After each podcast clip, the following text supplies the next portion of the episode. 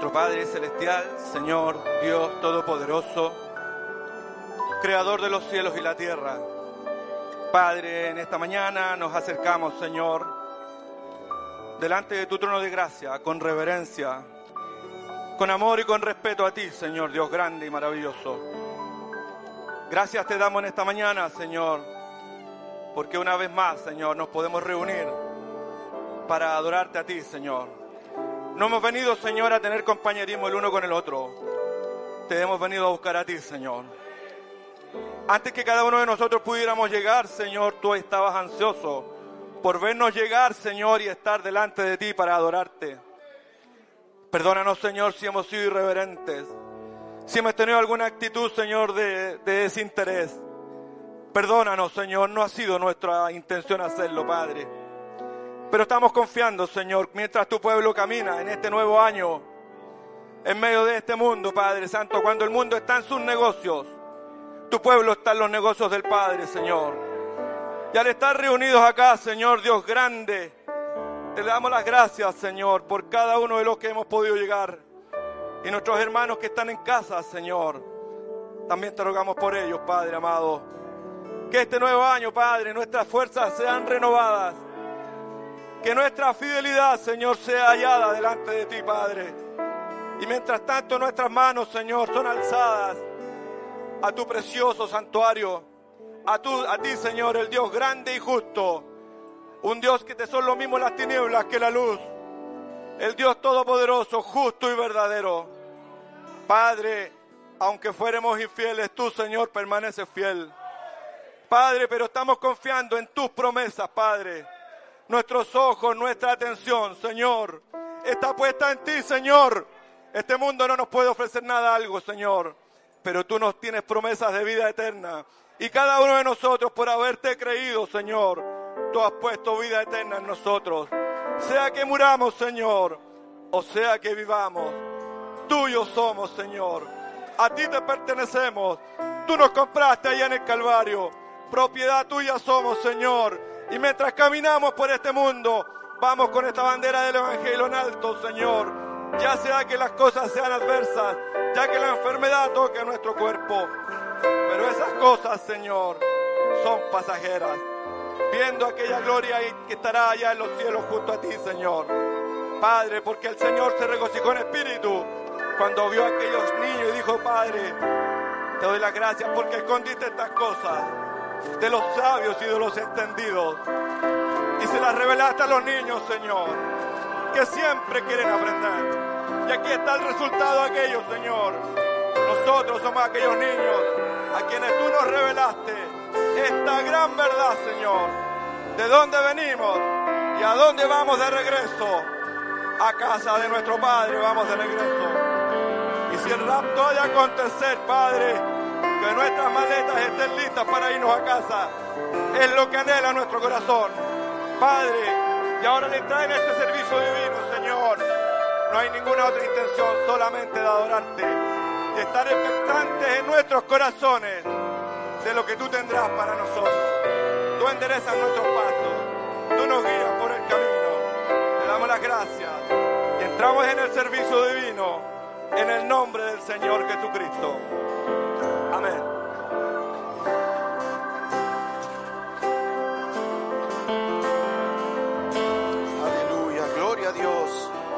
Santo, santo eres tú, Jesús. Aleluya. Gloria a Dios, gloria a Dios. Alabado y bendito sea tu nombre, poderoso Dios. Aleluya. Dios les bendiga, hermanos. Sean todos bienvenidos a este servicio dominical. El primer domingo de este año presentes en la presencia del Señor. Aleluya. Tomo la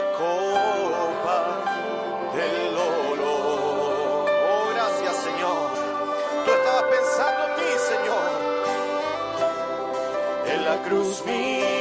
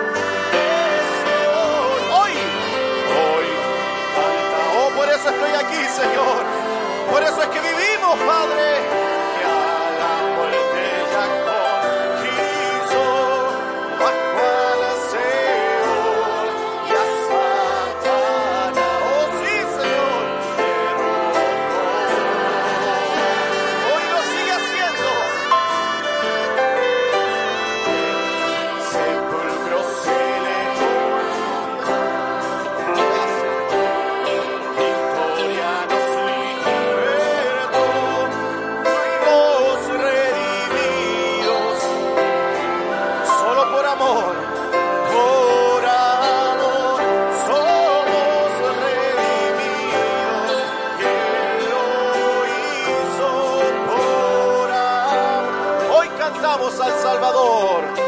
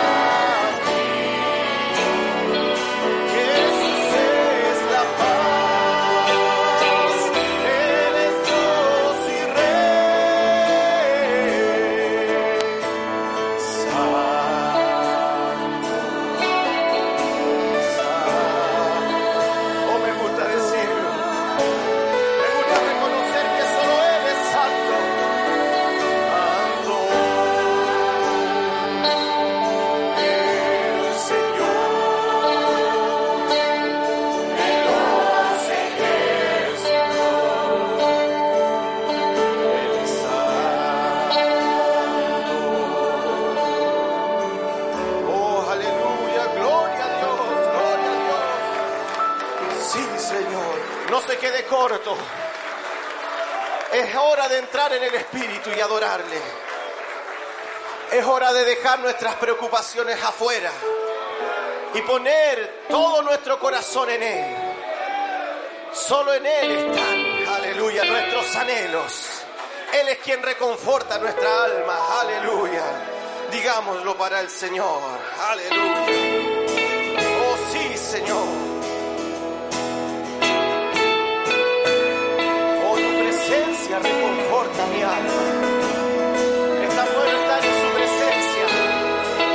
cosa pudiéramos necesitar.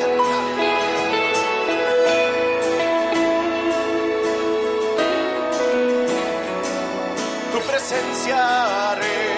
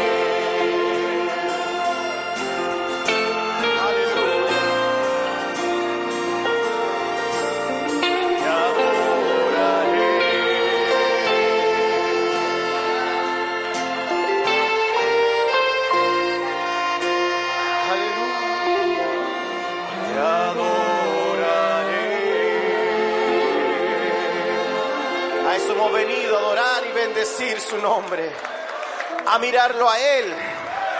En Él está nuestra, nuestros anhelos, nuestra confianza, nuestra fe. No mires tu condición, no mires la enfermedad, no mires los fracasos, míralo a Él. Aleluya. Oh, yo creo en Él. Sin Él yo no soy nada. Aleluya. Aleluya, sí Señor. Porque yo creo en Dios. Sin Él yo no soy nada. Aleluya. Sí, Señor. Tengo un Dios poderoso, su bendito nombre es Jesucristo. Él es el mismo ayer, es el mismo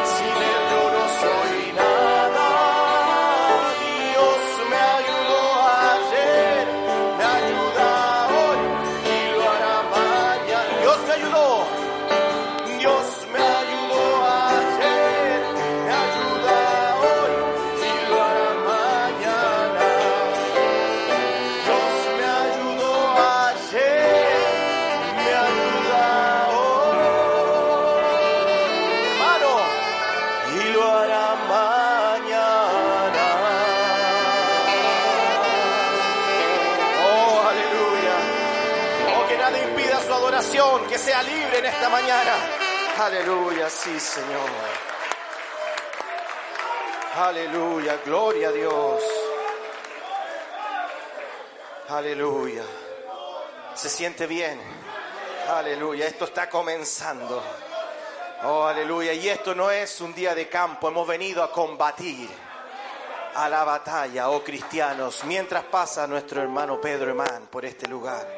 O podemos decir que estamos levantando el estandarte del Señor. Aleluya. A la batalla, oh cristianos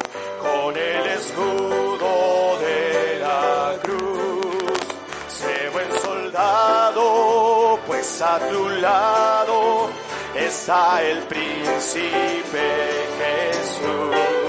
Que con su, aleluya, con su gracia y con potencia sin igual, su brazo extiende y te defiende en esta lucha contra el mal. A la batalla, a la batalla.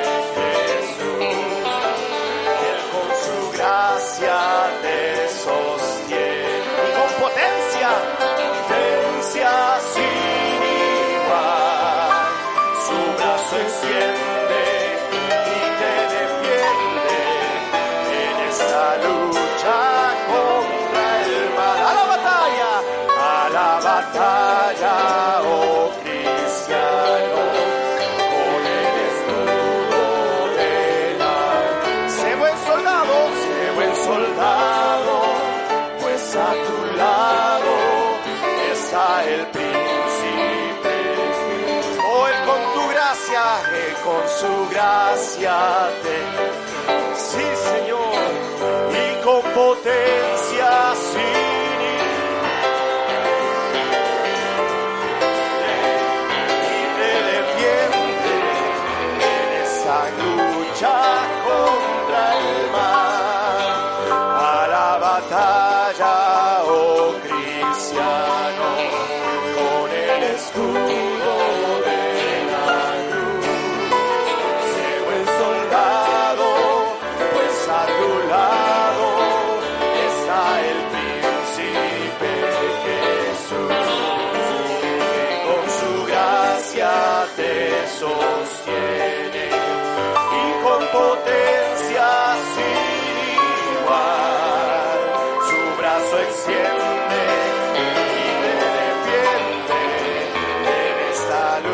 잘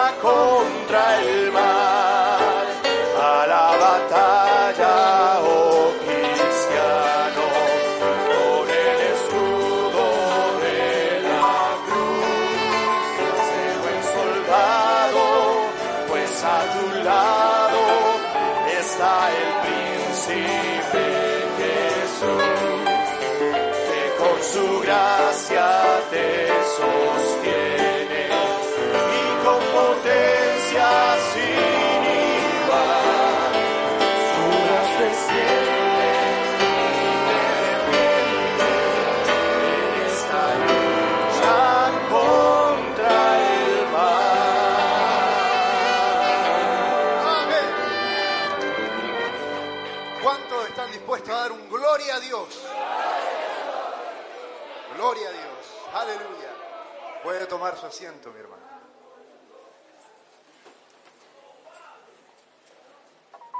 Estoy, me imagino, igual que muchos, contento y agradecido con el Señor por este tremendo fin de año que nos ha dado. Estuvimos cual soldados valientes, ¿no? En vigilia, honrando a nuestro Señor con su palabra, adorándolo, bendiciéndolo y recibiendo de parte suya una tremenda bendición. Yo no había tenido nunca una experiencia tal a fin de año, fue tremendo y estoy agradecido con el Señor por ello.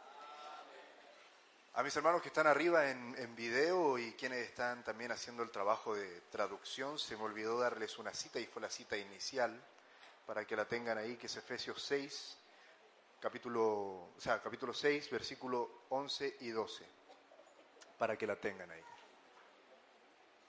Es algo muy grande en el corazón cuando uno siente que está en el puesto del deber cumpliendo y haciendo lo correcto para el Señor. La palabra del Señor salió y nos llenó de gozo, nos dio hálito, un nuevo aliento de vida para continuar lo que se nos viene en este año. Nosotros no lo sabemos, pero sin duda alguna estamos en el tiempo antes del amanecer, el más oscuro, el final. Y es de ello de lo que me gustaría compartir con ustedes parte de la palabra del Señor el día de hoy, a la cual, tomándome ahí de base de algunos mensajes del hermano Branham, le he puesto por título La gran batalla, la hora decisiva. Me gusta cuando de repente aquí al servicio, en este tiempo en el cual estuvimos, eh, no, todos podían venir, de repente habían unos rostros que uno veía en la congregación y a veces faltaban y uno los extrañaba.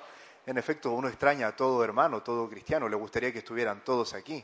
Me gusta ver ahí a mi hermano David Fernández, un gran amigo, y me, me ayuda cuando quiero tocar temas como este, porque para partir con esto, me gustaría solamente hacer una pequeña reseña de cómo fue el final de la Gran Guerra, de la Segunda Guerra Mundial.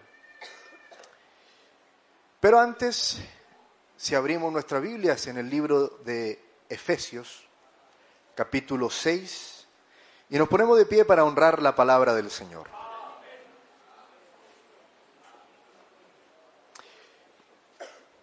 Capítulo 6, versículo Vamos a partir por el versículo 10.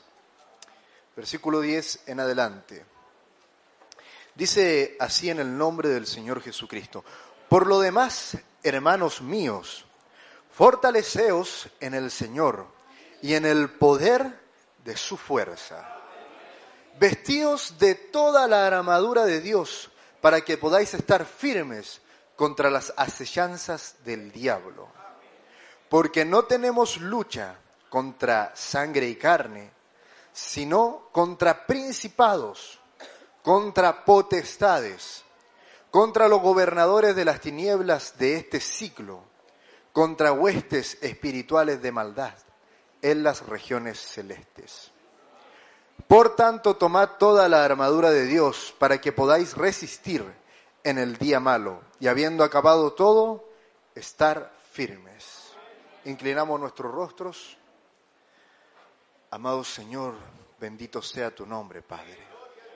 Tú que eres el grande, Señor, el magnífico, el omnipotente, Padre. Y nosotros, creación tuya, Señor, que en tu bendita gracia y misericordia te has apiadado de nosotros, Señor, y nos permites estar congregados en tu nombre, Padre, acercándonos a ti, Señor. Oh Padre, no nos dejes, Señor, caer en la tentación de la irreverencia, Padre sino permítenos tener conciencia, Padre, plena de que estamos delante del Creador, del Dios omnipotente, todopoderoso, Señor, y que no es por nuestra fuerza ni por nuestro querer, Señor, sino por tu gracia, Padre. Oh bendito Dios, Creador de todo, Señor. Ahora guíanos, Señor, en esta tu palabra, Padre. Quema, Señor, con un carbón ardiente los labios de este inmundo, Señor, y permite que sea tu palabra directa en los corazones de tus hijos, Señor. Porque lo pedimos confiando en ella, Padre, y en ti, Señor, en el bendito nombre de nuestro Señor y Salvador Jesucristo. Amén. Tome su asiento. La gran batalla, la batalla final, como la titula nuestro hermano Branham, es la que estamos viviendo ahora, quienes tuvimos la dicha de estar en esta la última edad. Y la hora que estamos viviendo de esta gran batalla es la hora final, y la hora final es decisiva. En todo aspecto, cualquier decisión puede cambiar el rumbo de esta. Hay algo importante que es cuando a veces, quizás en el colegio o en la universidad, donde sea, nos toca estudiar un poco de la historia de este mundo. Los episodios más cruentos de esta historia Parte de ellos son los que ocurrieron en las dos guerras, la Gran Guerra y la Segunda Guerra Mundial. Muchísimas muertes y un acontecimiento que fue terrible para la historia y que desencadenó diferentes hechos, sucesos, que nos tienen hoy día donde estamos. Pero algo muy interesante y es que cuando uno consulta a alguien acerca, a alguien que, que sabe, aunque sea un poco acerca de esta guerra, tienden a pensar que la parte más difícil de esta guerra fue por ahí por la mitad. Fue por ahí por cuando el ejército aliado comienza a invadir Alemania, y el mismo hermano Branham también lo menciona ¿no? en, la, línea Maginot, cuando ellos tienen la gran derrota ahí, cuando ellos avanzan contra, contra este muro. ¿Creen que esa es la parte la más complicada? O lo más difícil fue el desembarco en Normandía porque efectivamente fueron las más cruentas, o las que uno de las cuales más tiene visión sobre ello. Pero la verdad de las cosas es que no, muy alejado de la verdad está eso. La parte más cruenta de toda la guerra fue el final. Cuando el ejército masa se adentraba en el corazón de la Alemania nazi, el ejército aliado se empezó a dar cuenta de que ellos estaban totalmente lejos de una rendición. No estaban dispuestos a rendirse. Todo lo contrario, la propaganda nazi de la SS, de la Gestapo, ellos estaban trayendo incluso a los niños para combatir. Y ese episodio fue terrible. En todo aspecto, usted puede imaginarse el calvario psicológico de una persona, de un hombre, que tenía que matar a un niño. Porque era el niño o parte de su tropa, porque estaban disparando con todo lo que tenían. Imagínense lo terrible que tiene que haber sido para aquellos hombres que estaban desesperados ya de haber peleado toda una guerra, desesperados con una angustia en sus corazones, queriendo que por favor se rindieran, estaban perdidos. El enemigo nazi, Alemania, estaba perdido, había fracasado ya. Su intento de conquistar el mundo y establecer aquella ideología había sido acabada, pero no se rendían. Imagínense la angustia de esos soldados que no veían que no se rendían estos personajes, sino que ahora estaban tirando niños y niñas en su desesperación.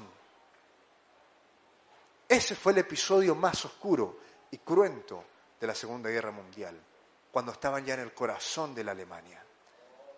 Cuando ya el enemigo parecía estar muerto, derrotado, pero sin ánimo de, de rendirse, sino lo contrario. Tenían una viva esperanza de ganar. Así es como nos encontramos el día de hoy. Y eso es lo que me gustaría tratar con ustedes, tomándome del mensaje la lucha. Le decía ahí a, mi amigo Sergio que me pidió las citas, que pusiera la lucha, no mi lucha. Una vez llegó un hermano a literatura y me pidió mi lucha. Yo le dije que eso no lo teníamos, que, era, que hasta quizá era ilegal tenerlo. No sé si saben, mi lucha es el libro que escribió Nas, eh, Hitler. Pero bueno, son pequeñas anécdotas. La lucha o la contienda es un mensaje que el hermano Branham predica en fin de año, un 31 de diciembre. En este mensaje el hermano Branham nos insta a prepararnos para luchar, a prepararnos para dar batalla, para darle una pelea al enemigo. Y para ello nosotros debemos conocer al enemigo, conocer sus tácticas y reconocer nuestras debilidades frente a él para no caer en ellas. Eso es muy importante. Muchas veces nos enfocamos solamente en fortalecernos en las cosas que nosotros automáticamente quizá ya estamos fuertes. Cada uno de nosotros es diferente. Dios nos hizo diferentes. Iguales, claro, por supuesto, todos somos hijos de Dios, pero diferentes. Algunos hermanos tienen más fuerza en su fe, otros han dado don de discernimiento y así sucesivamente. Algunos se visten con una coraza de justicia, como dice la palabra del Señor, aún más bella que la del resto, porque son justos en sus pensamientos. Pero hacernos fuertes en lo que ya somos nos va a hacer menguar quizás en algo que el diablo puede usar para hacernos tropezar y caer. El mundo de locura en el que vivimos. Estaba leyendo algunos artículos ahí de los, estos personajes que estudian el comportamiento social de la, de la humanidad, antropólogos y sociólogos, y decían que este año, este año el mundo se prepara para un cambio universal del paradigma moral, o sea, el conjunto de las costumbres y valores que componían nuestra sociedad sobre una base que, aunque deficiente y alejada del cristianismo real, resguardaba en gran parte de su ADN conductas propias del cristianismo, tales como el condenar lo que la Biblia condenaba o ponderar, aunque sea lo natural y lo biológico, en este caso lo lógico, por sobre lo placentero, lo libertino o hasta cierto punto lo permisivo de la sociedad. Y todo esto, cambiarlo por lo antinatural, por un libertinaje tan desenfrenado a tal punto que se descompone incluso de los parámetros científicos. Hermano, hoy día vivimos una locura. Tenemos una mayoría de gente que vive en una locura e incluso descompone a los personajes que se han dedicado toda su vida a estudiar, cualquiera sea esta ciencia quieren negar lo biológico. Algunos incluso establecen que la biología es una creación del patriarcado. Pero es así, vivimos en un mundo de locura. Y estos personajes, los que estudian, dicen que este año se vienen cambios radicales en estos paradigmas morales. Que el mundo va a continuar su cambio a tal punto que ya todo lo malo será bueno y lo bueno será malo. Nosotros pasaremos a ser los malos de la película. Y para ello hice algo que me enseñó a hacer mi amigo Sergio Morales, traer un poco más ordenado el pensamiento a manera de exposición. Traté de ordenar los puntos sobre los cuales Satanás el diablo está organizando el ataque de esta hora final partiendo por nuestros niños, adolescentes, nosotros también los jóvenes y así. Así que me gustaría que, que prestáramos mucha atención a esto. El ataque sobre los niños. ¿Cuántos de ustedes han prestado atención al ataque sobre los niños? ¿Se recuerdan cuando hace un tiempo Creo que fue nuestro pastor quien nos habló acerca de este coro de San Francisco, el coro LGBTIX. Habló acerca de esto, de cómo es que en el coro el, el enemigo hacía mofa y gala del poder que él tiene sobre este mundo. y amenazaba con atacar a nuestros hijos. No sé cuántos de ustedes tuvieron la oportunidad de escuchar bien eso, lo que decía. Parte de la letra y al principio decía, convertiremos a tus hijos. Sucede poco a poco, silenciosa y sutilmente, que apenas lo notarás. Esta canción se llama Venimos por tus hijos. Y resulta que el ataque no viene de ahí, eso es solamente una mofa, es como la propaganda nazi de la última hora en aquella guerra. Ellos solamente están alumbrando lo que tienen, su estrategia. Estaba haciendo unos estudios y leía, por ejemplo, ahí que la aplicación de Disney está lanzando película tras película y serie tras serie, en la cual están introduciendo cada vez más ciertas ideologías. Por ejemplo, la película Encanto, que es una película que tiene un personaje LGBTI, y aparte de ello, tiene un personaje que se desliga de, su conducta natural como mujer y establece psicológicamente en la mente de las niñas que ellas pueden ser tanto y más biológicamente que un hombre, solamente si recurren a los elementos adecuados. También está la serie La Casa del Búho, que es la primera serie en establecer un personaje principal homosexual. Y es para niños. Lo terrible es que es para niños y es un mensaje ya ni siquiera es sutil lo complicado de esto es que el trabajo sutil y silencioso del cual habla la canción ya se venía haciendo de antes. Ahora ya es abierto. Y esto, estudiándolo ahí, leyéndolo, me empezaron a aparecer cosas que eran bastante interesantes para reconocerlas como la estrategia del diablo en esta hora. ¿Se recuerdan cuando hace tiempo un predicador habló también acerca de la iglesia satánica, ¿no? Cuando uno piensa en eso, en la iglesia satánica dice, ah, la adoración a Satanás, bueno, eso es, eso es, es demasiado malo, primero, demasiado malo, y segundo, está demasiado alejado de nuestra realidad. Pero resulta que la iglesia satánica no es una doctrina, o ellos se hacen llamar, no, que no son una doctrina diabólica, no es que adoren al diablo. Dicen así, nos emplazamos como una doctrina no diabólica, más bien rebelde en contra de los pensamientos retrógrados cristianos. O sea, ni siquiera ellos creen, entre comillas, ellos no creen en Satanás. Ellos no creen en Satanás el diablo. Ellos simplemente ocupan ese nombre para burlarse, porque ellos tienen doctrinas que van en contra de nuestros pensamientos retrógrados, entre comillas. Muchos de estos personajes que están aquí, que son, eh, ¿cuántos se llamarían? No son feligreses, serían miembros activos de este, de este satanismo, de la iglesia satánica de la nueva hora, tienen total relación con aquellos que escriben estas películas. Y uno dice, wow, esto ya se parece a una teoría de la conspiración. Pero resulta que no es así, es real. Usted puede ir, lo puede buscar en internet, puede buscar los nombres que están ahí y ellos están ahí detrás. Y resulta que ellos escribieron 13 leyes en esta iglesia, que son sus 13 mandamientos. Y el noveno de estos mandamientos dice, no etiquetarás tu sexualidad de acuerdo a lo que te digan los demás. Este es un aspecto muy personal donde nadie debería entrometerse, pues todos formamos parte de la diversidad. Eso dice el noveno mandamiento de estos personajes. Cuando Disney lanzó una serie que se llamaba Super Topa, Disney Channel, Disney Junior, perdón, para niños pequeñitos, se llamaba Super Topa, que era una serie de canciones donde aparecía un personaje que cantaba, de un señor que se llama Diego Topa.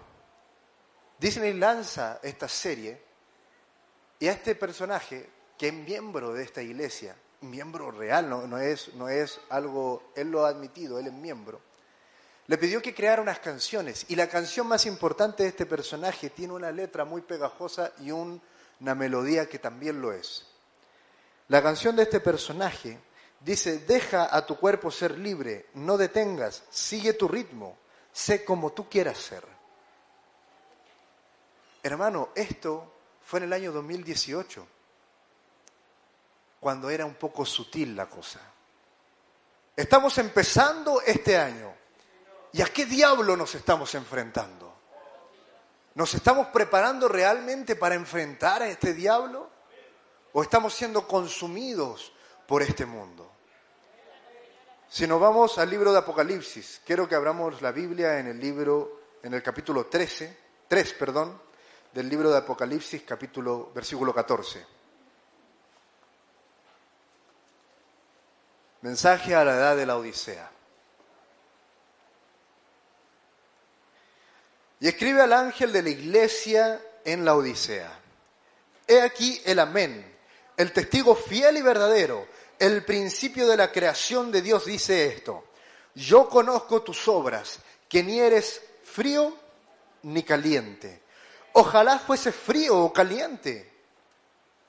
Pero por cuanto eres tibio y no frío ni caliente, te vomitaré de mi boca. Porque tú dices, yo soy rico y me he enriquecido y de ninguna cosa tengo necesidad. Y no sabes que tú eres desventurado, miserable, pobre, ciego y desnudo. Por tanto yo te aconsejo que de mí compres oro refinado en fuego, para que seas rico, y vestiduras blancas para vestirte, y que no descubra la vergüenza de tu desnudez y unge tus ojos con colirio para que veas. Yo reprendo y castigo a todos los que amo. Sé pues celoso y arrepiéntete. He aquí yo estoy a la puerta y llamo. Si alguno oye mi voz y abre la puerta, entraré a él y cenaré con él y él conmigo. Al que venciere, le daré que se siente conmigo en mi trono, así como yo he vencido y me he sentado con mi Padre en su trono.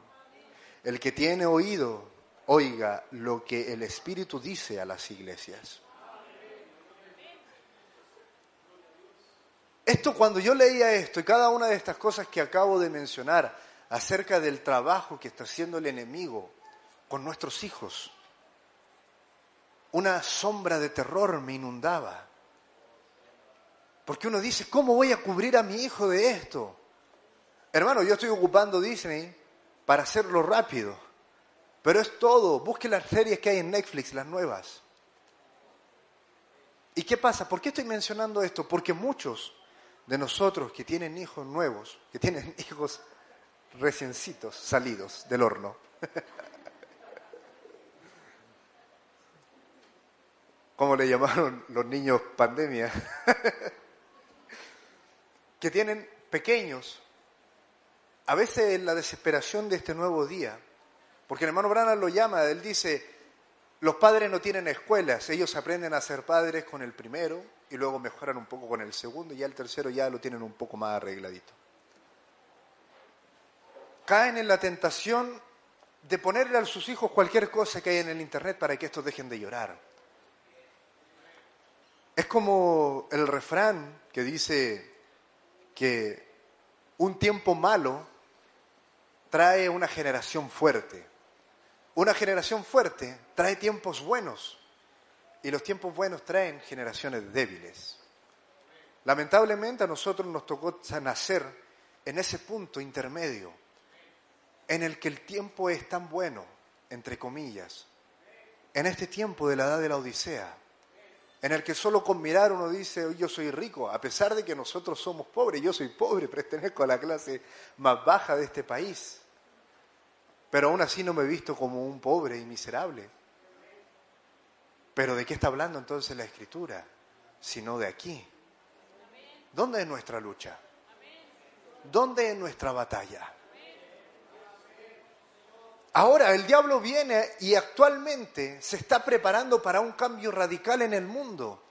Y todos nosotros que antes éramos los buenos de la sociedad, los que hacíamos cosas buenas por la sociedad, el mundo evangélico, por decirlo, va a ser el malo. Y nosotros quienes estamos caminando realmente en lo que es la palabra del Señor seremos los malos.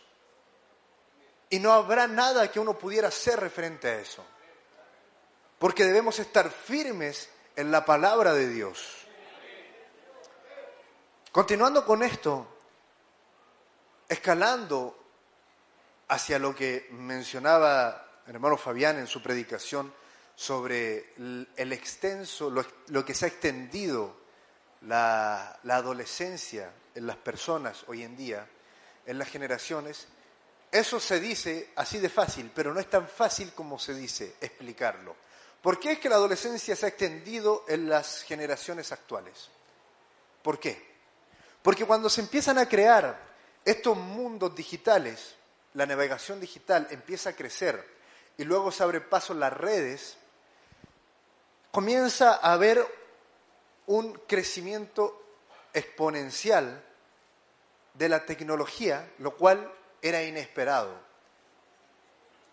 Y a cualquiera que se le entrega algo y él no tiene la edad ni el conocimiento suficiente para manejarlo debidamente, lo va a hacer mal.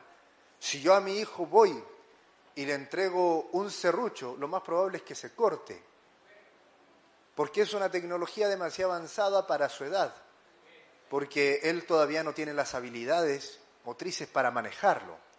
¿Para qué hablar si le entrego una motosierra? Eso quizás lo mate. Lo mismo pasó con esto. Cuando el crecimiento de la tecnología fue avanzando, y aquí viene lo interesante, desde el año 1970, cuando el hermano Brannan dice que él ya no ve más allá, comienza a crecer tan rápido la tecnología que la mente de la sociedad no estaba, la mente, eh, el pensamiento colectivo de la sociedad no estaba acorde a esa tecnología. Y empezó a caer, a decantar en vicios más que en el buen uso de esta. Y estos vicios no eran como los de antes. No solamente hablo de drogas, no solamente hablo de alcohol, sino de perversiones en la mente de las generaciones. El vicio de la pornografía comenzó a avanzar. Ya no era como antes, ya uno no tenía que ir, cuando hablan en aquel tiempo, los sociólogos dicen, ¿cómo es que el hombre, aquel que quería satisfacerse, tenía que ir a una tienda y comprar una revista y hacerlo escondido? porque eso se veía mal, o ir a un prostíbulo.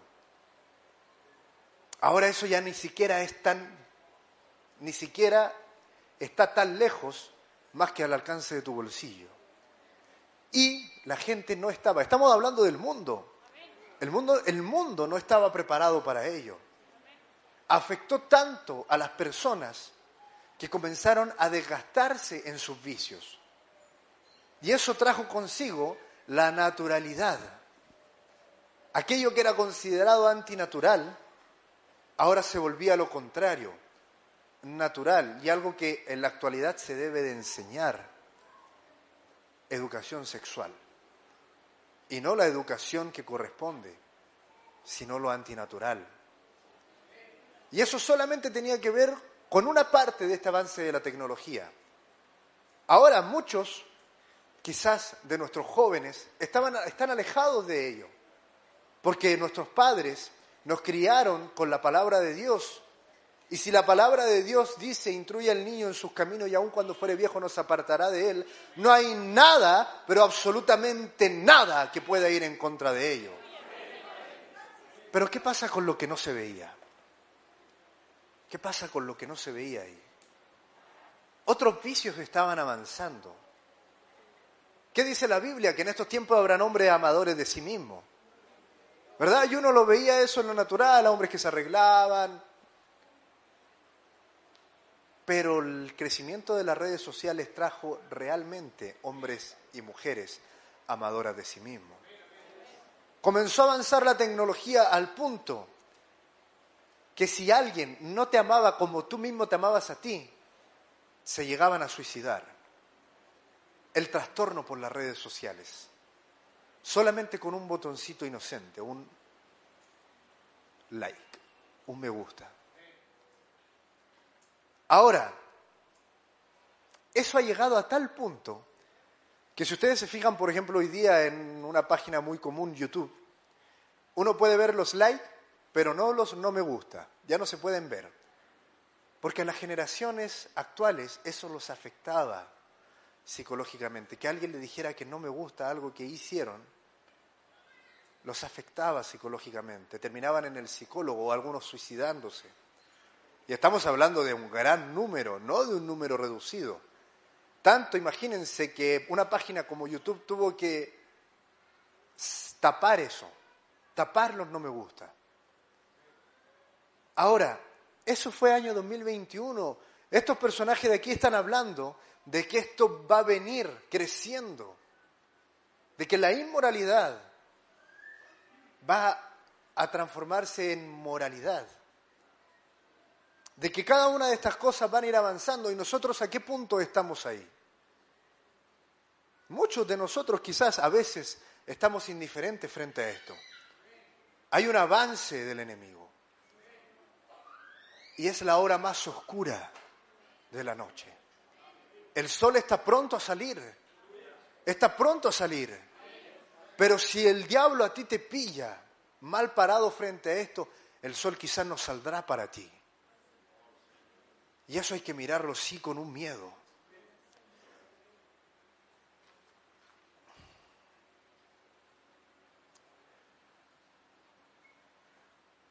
En el libro de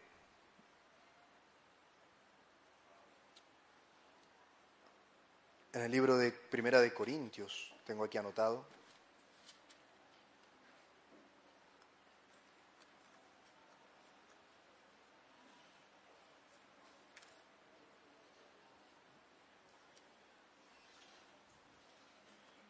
Capítulo 11, voy a ver si esta es la, la cita.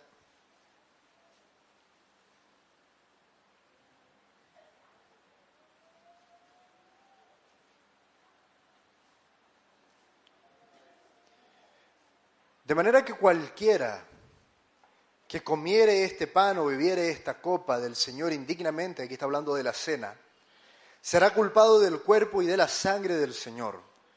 Por tanto, pruébese cada uno a sí mismo y coma así del pan y beba de la copa, porque el que come y bebe indignamente, sin discernir el cuerpo del Señor, juicio come y bebe para sí. Por lo cual hay muchos enfermos y debilitados entre vosotros, y muchos duermen.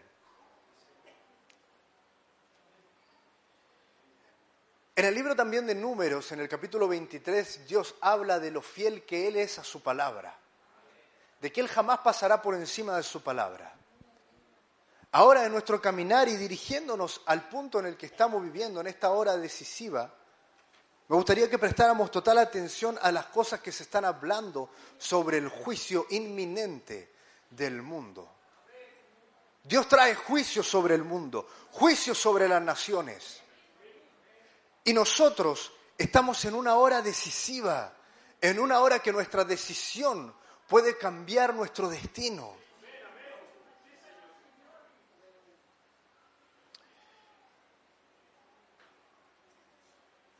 El libro de Génesis, acompáñame el libro de Génesis, capítulo 6. Capítulo 6, versículo 11. Dice, y se corrompió la tierra delante de Dios, y estaba la tierra llena de violencia. Ustedes saben que hoy día será como los días de Noé. La última etapa será como los días de Noé. ¿Y saben cómo eran los días de Noé? No solo había un desgaste en la moralidad, no solamente el mundo estaba de cabeza moralmente, no solamente iban en contra de todo lo que era la palabra de Dios, no solamente el hombre había sacado toda la maldad que había en su corazón, eso era parte del día de Noé. Me gusta cómo es que aquí habla de cómo es que la tierra se corrompió, la tierra, la tierra delante de Dios, y estaba la tierra llena de violencia. Cuando uno piensa en violencia, ¿qué es lo que se le viene a la cabeza? Guerra, ¿verdad? Peleas, ¿no? Una mala actitud. Pero resulta que la violencia tiene una, una definición un poco diferente. La violencia es cuando se consiguen cosas por la fuerza. Por lo tanto, sí cae en guerra. Guerra es una causa es a causa de la violencia que se produce en las guerras. Pero la violencia es cuando se logran cosas por la fuerza. Me gustaría que echáramos un vistazo a nuestra tierra, la creación de Dios. Usted sabe que en la Biblia Dios cuida su creación. Él cuida su creación. El hombre comienza a entrar en la tierra con violencia sobre ella. Estudiando esto me, gustó ver ahí que comparaban a un tomate de una semilla de hace 200 años que, estaba guardada con una actual. El tomate germinó y era totalmente diferente a los tomates que tenemos hoy en día. En el artículo hablaba de cómo es que estos, estos tomates actuales poseían injertos en su ADN Científicamente no sé cómo explicar esto, para mí es algo imposible de hacer, pero se hizo. Los tomates se han modificado con ADN de pescado. Increíble, ¿no? Esa actitud es una actitud del hombre violenta sobre la tierra. Estaba modificando la creación de Dios. La creación perfecta de Dios comenzó a ser modificada en esta edad de tecnología. La tecnología en el tiempo de Noé había crecido a tal punto que el hombre estaba corrompiendo la tierra con violencia. Hoy en día está pasando lo mismo. El hombre corrompiendo la tierra con violencia, corrompiendo la creación santa de Dios. ¿Y en qué punto, a dónde estamos nosotros ahí? ¿Nos podemos ver ahí? Ya les hablé de cómo es que el diablo ha planeado estrategias sobre nosotros los jóvenes. Pero ¿qué hay de otras generaciones? ¿Qué hay de otras generaciones? El corrompimiento de lo natural es parte de un síntoma de la edad de la Odisea. Y la edad de la Odisea no es para nosotros. Nosotros no somos parte de la edad de la Odisea, entonces ¿por qué estamos ahí? ¿Por qué cuando empieza a avanzar nuestra edad y viene el deterioro natural de lo que somos, nos cubrimos, arrancamos de ello? Hermano, hay algo natural ahí y ¿qué es lo que estás haciendo tú? Estás cayendo en lo mismo y el diablo no te deja verlo, porque tal cual como decía el coro de esos homosexuales, es sutil, el trabajo es silencioso pero se está haciendo. ¿Tú crees que, que sacando, por supuesto, cualquier cosa que sea contranatural, por ejemplo un accidente o una enfermedad, algo que traiga un deterioro, Dios va a aceptar una operación, una cirugía, ¿cuánto se llama cuando es por estética? ¿Va a aceptar una cirugía estética en tu cuerpo solamente por lo banal? No, Señor. Y si no te ves reflejado en el espejo de la palabra, que es la edad de la Odisea, hay algo muy duro para ti ahí. Y la única opción es llevarte de verdad al arrepentimiento real. ¿Qué dice la edad de la Odisea acerca de estos? Es fuerte lo que dice. Ahí no hay una manito de espalda tranquilo, hijo, se perdona. No, no, no, Señor. Dice, ojalá fuese frío o caliente, pero por cuanto eres tibio y no frío ni caliente, te vomitaré de mi boca. ¿No siente el peso de lo terrible que es eso? ¿Por cuánto eres frío? ¿Por cuánto eres tibio? No eres frío ni caliente. ¿Y por qué es frío? Es una opción mejor que estar tibio. Porque aún si eres frío, tienes la posibilidad de salvación del ladrón de la cruz. Solo un acto de, de arrepentimiento, de consideración. Hermanos, présteme atención, porque esto es la palabra del Señor. Aquí no, no, no hay nadie que está diciéndote cosas inventadas. Esto es la palabra del Señor. Y si en el libro de números dice que Él va a ser fiel a su palabra sin importar nada, dice que si tú eres tibio, te vomitará de su boca. Hermano, si eres tibio, eres vómito. Qué terrible es eso. A veces nos resguardamos en las escrituras preciosas, Romanos 8:30. ¿Qué dice Romanos 8:30? Que Él nos escogió, que Él nos predestinó, que Él ha puesto en nosotros una salvación. Pero ¿qué dice también?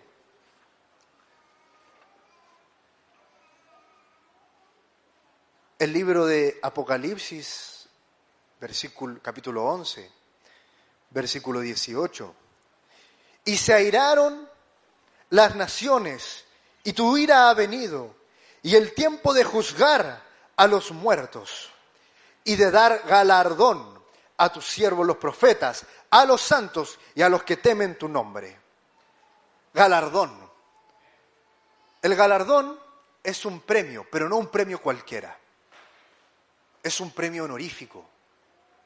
Es un premio que se entrega por el honor a un mérito, a haber cumplido correctamente una orden con un objetivo.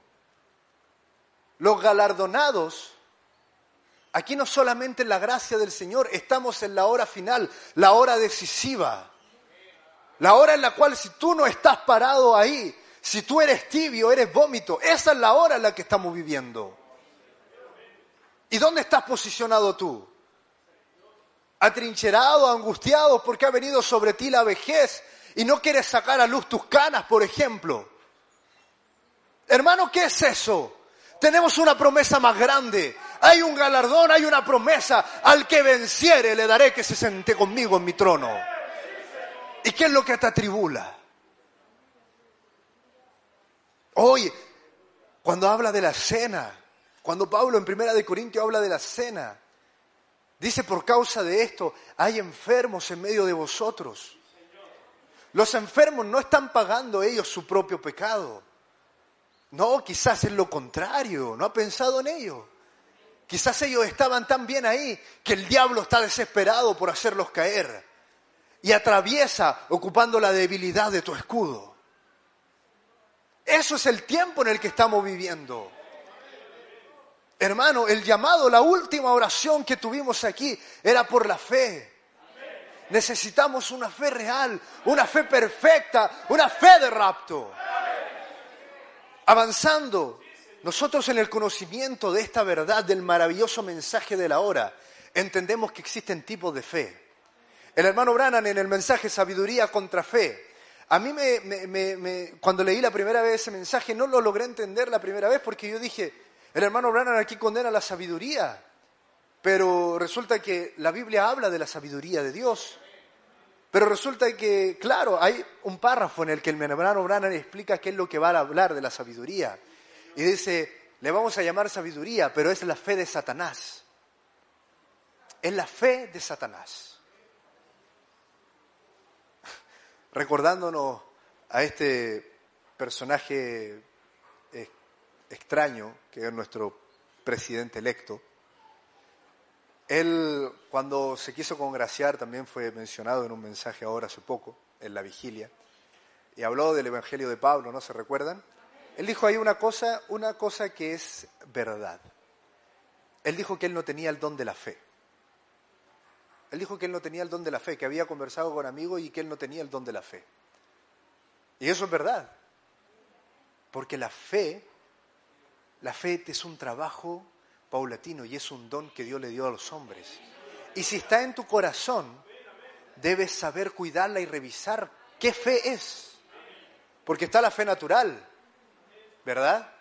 Tú te subes a una micro y tienes la plena confianza de que porque hay un letrero en esa micro que dice el destino al que va, tú vas a llegar a ese destino. Pero esa fe natural no te va a librar de que esa micro tenga algún accidente o quede en pana o cualquier cosa que le ocurra, ¿verdad? Esa fe natural solamente viene para hacerte a ti entrar esa micro y saber que esa micro tiene que llegar a tal punto. El otro día conversaba con un amigo que había tenido un accidente hace un tiempo y angustiado por el accidente me decía, me van a tener que operar y me dio toda la explicación del por qué le iban a tener que operar y qué es lo que los fierros que le iban a tener que poner. Y yo le dije, oye, le dije, cuida, cuida tu fe. Porque cuando hablas, estás alabando lo que el diablo te quiere hacer.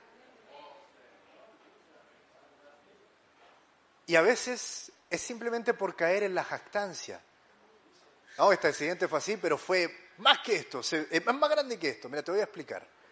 Tú me lo ves y me, me, ve así medio, medio quebrado, pero está más quebrado, el hueso está casi molido. ¿Quieres jactarte de lo que te pasó? Yo me recuerdo una vez, hace, mucho tiempo, que, le dije a, una hermana, él estaba, era, pequeño, yo era niño, en la, cocina fui y le dije que me dolía la cabeza. Le dije, me, duele la cabeza. Y yo quería pedirle una pastilla. Apenas le dije que me dolía la cabeza, la hermana dijo, me dijo, a mí me duele desde ayer. Entonces dije, ah, bueno, a mí me duele hace un rato, si no me duele tanto tampoco ya. Pero, pero entienden al punto al que quiero llegar, ¿no? Nuestra fe a veces solamente es la natural. Estamos basados en lo que nos dirán. Por eso es que acudimos vez tras vez a la oración de otro. Ese hermano estaba pensando en lo que se le iba a hacer porque un médico vino y se lo expuso, le mostró la radiografía y se lo expuso. Yo le dije, hermano, yo te voy a mostrar mi radiografía porque esta clavícula yo la tenía acá, me estaba perforando el pulmón y el hueso de aquí estaba molido y me tenían que operar. Me dio toda la explicación el médico y yo no la escuché. No la escuché. Solamente fui y dije, Señor, si me vas a sanar, no me operen, no quiero que me operen. Si me vas a sanar, hazlo tú. Así que en el nombre del Señor Jesucristo. Al otro día el médico levantó los brazos y adoraba al Señor. Porque dijo, oye, ¿qué te pasó? Tu clavícula estaba molida como un acordeón y ahora la tienes estirada. No va a haber que operarlo. Gloria a Dios. ¿Cuántas veces no caemos en ello? Hermano, esta es una lucha encarnizada. No vea al diablo como, como, lo, como no sé, eh, algo, algo pequeño que está viniendo en contra tuya. Ah, quizá va a pasar, quizá va a venir juicio. No, Señor. No, Señor. Malaquías 4:5. Nuestra cita emblema dice, he aquí yo os envío al profeta Elías, antes que venga el día de Jehová grande y terrible. ¿Dónde estamos nosotros en ese punto? El profeta Elías ya vino y viene el día de Jehová grande y terrible. ¿Verdad? Amén. Amén. Eso es así. Malaquías 4:5 ya se cumplió allá. Y nosotros estamos en una caminata enfrentándonos en una hora decisiva contra Satanás. Y Satanás el diablo no va a venir tras tu carne miserable. No, Señor. Él viene por tu alma y se la va a llevar si tú la descuidas. Hermano, hay algo aquí que es real y es que esta palabra Dios jamás pasará por encima de ella. Es su tope. Hay misericordia para ti, sí la hay. Pero ¿en qué lugar tienes que estar tú? Hemos avanzado. Yo crecí aquí en este mensaje pero eso no me va a salvar. Yo crecí escuchando a mi padre, un predicador, a mi abuelo, un pastor, pero eso no me va a salvar. ¿Por qué hay galardón? ¿Por qué Dios dice al que venciere? Porque es verdad, el león de la tribu de Judá ha vencido. Él ha derrotado al diablo, pero sacarlo de tu mente y de tu cuerpo te corresponde a ti. Esa es la decisión tuya. ¿A dónde estás tú? ¿Te estás enfrentando con un diablo, con una enfermedad miserable? ¿Vienen sobre ti angustias, demonios de, bipolaridad? Patea a ese diablo en el nombre del Señor Jesucristo, pero posicionado como un vencedor en la palabra de Dios. A eso hemos sido llamados. No hemos sido llamados aquí a jugar un juego. No te confíes en que pusiste sangre sobre el dintel y ahora sales de tu casa y entras, sales y entras. Entienda de lo que estoy hablando. Hermano, es la hora decisiva, es la batalla final. Nos estamos enfrentando contra las huestes desesperadas de Satanás.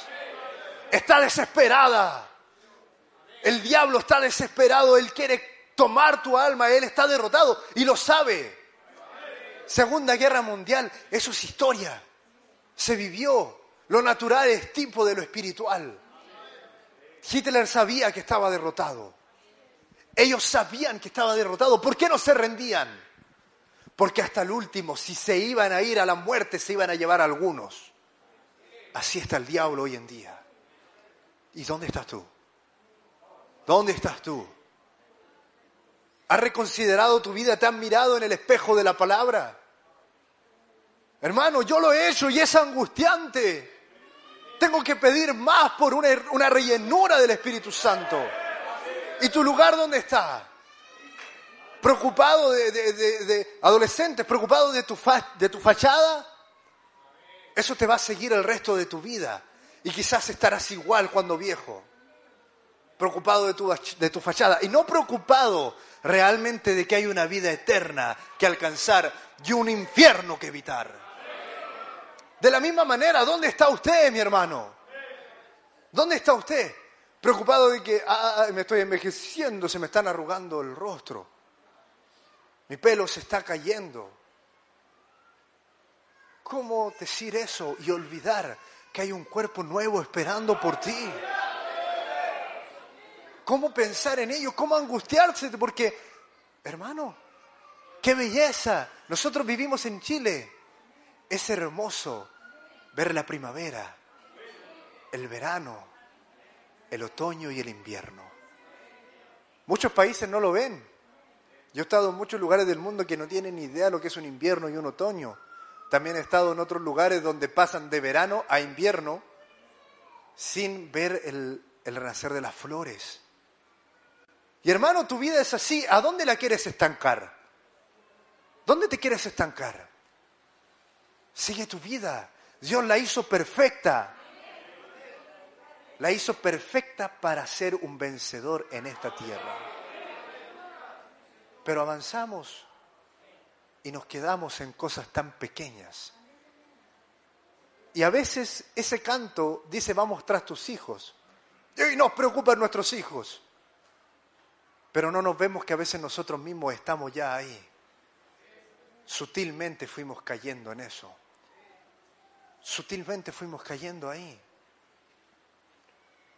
Mi primo el otro día me decía que él estaba orando por mí para que el Señor me diera luego mi casa, porque estoy sin casa. Y yo sí, lo, agradezco de todo corazón, porque es verdad, necesito un lugar donde vivir pero gracias a Dios todavía tengo un techo. No tengo una casa propia, pero tengo un techo donde estar. Por lo tanto, el tener una casa no angustia mi alma. Mi alma se angustia al darme cuenta que quizás no ha alcanzado aquella estatura. Por lo tanto, no, no me ayudes a orar por eso. Ayúdame a orar por convertirme en la estatura de un varón perfecto. Hermano, nos angustiamos de repente por cosas miserables y es solamente parte del trabajo de joyería que está haciendo Satanás el diablo con todas sus huestes. Una cosa importante de estas dos series y películas que traje hoy día como ejemplo de Disney, la película Encanto y la película de Owl House, La Casa del Búho, la serie, perdón, es que no solo traen sobre los niños aquel espíritu homosexual, sino que ambas cosas tratan sobre la brujería y la colocan como el camino más adecuado. Y uno dice, ¿pero qué va a afectar eso a nuestros hijos? No, fíjense en el detalle de las películas, de las últimas películas, Soul, por ejemplo, Alma. La película trata sobre una nueva religión que se está apoderando del mundo. Y es acerca de lo que creen los budistas, estos personajes que creen en, lo esotérico, un pensamiento retrógrada.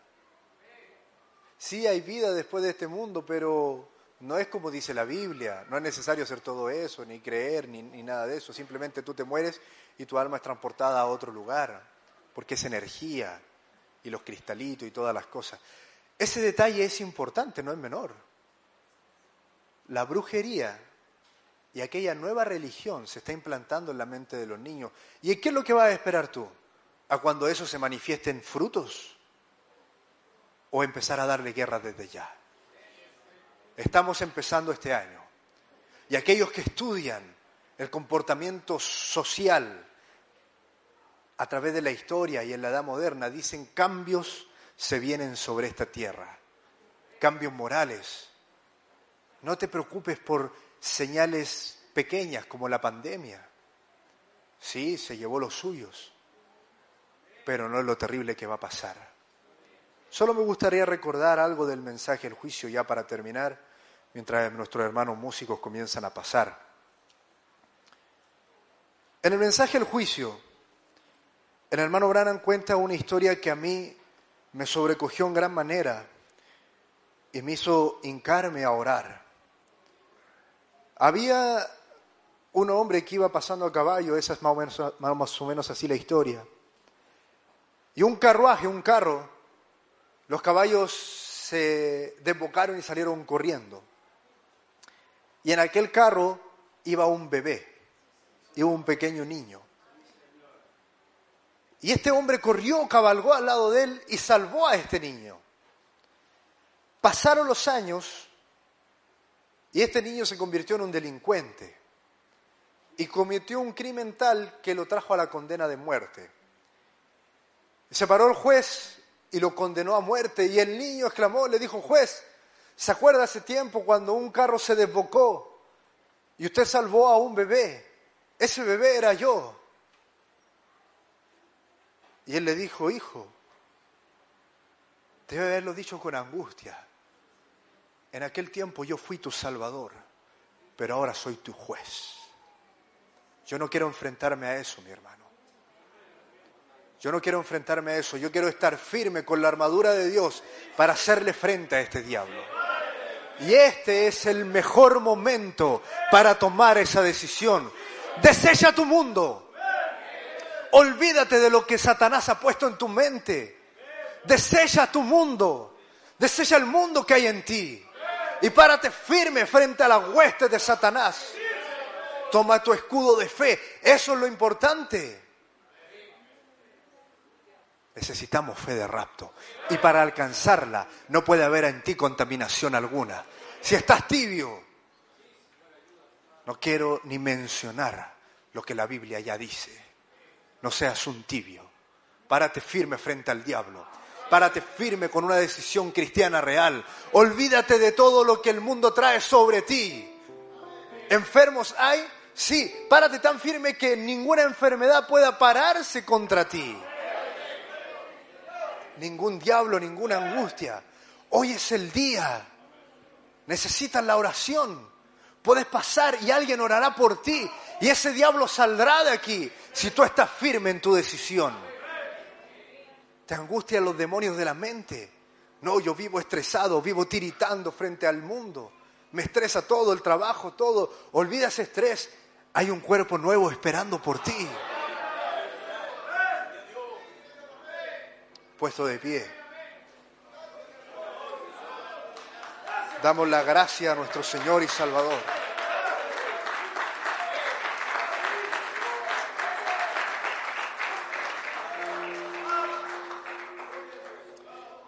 Mientras la música suena, inclinamos nuestros rostros para dirigirnos a nuestro Señor y Salvador.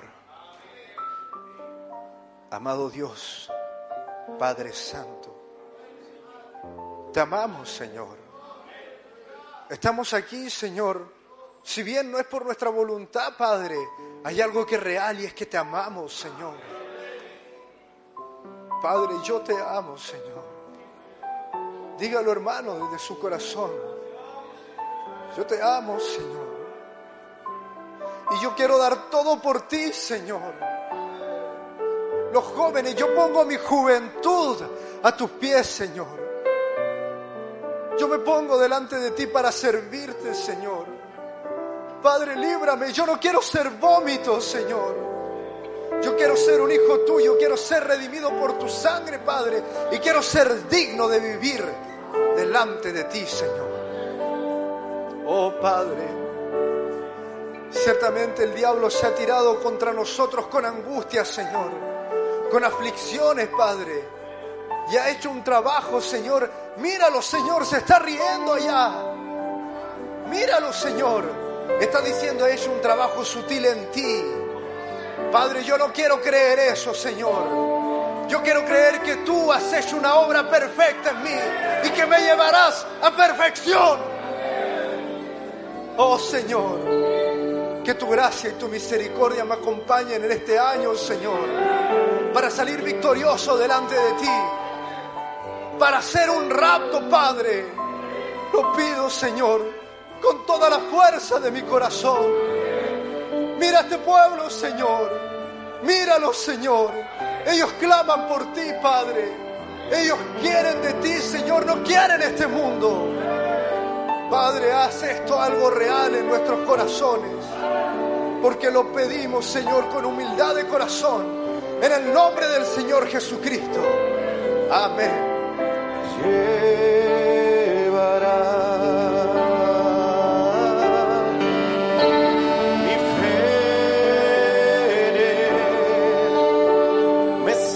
Sacará de aquí. Nunca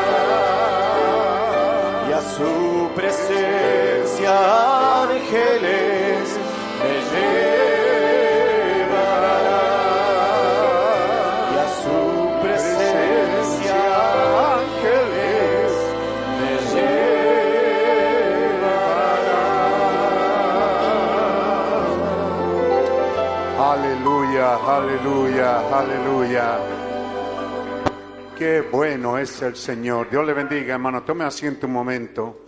Y sí quisiéramos tomarnos mucho tiempo para, pero no lo vamos a hacer. Solo digo quisiéramos. ¿Cierto? Estamos en esta, en este primer domingo ¿cierto? Primer domingo de este, lo vemos así, nuevo año. Y, y bendito Dios porque a través de los años Él ha sido bueno y misericordioso con nosotros. Y siempre estos mensajes han tenido un ingrediente de profecía para nosotros, los de fin de año y los primeros años, los primeros días. Así que damos gracias a Dios y en primer lugar queremos de todo corazón eh, darles un buen y chalón novia, buenos días novia, paz de Dios a la novia de Jesucristo en todo lugar, a los hermanos que nos sintonizan de diferentes lugares.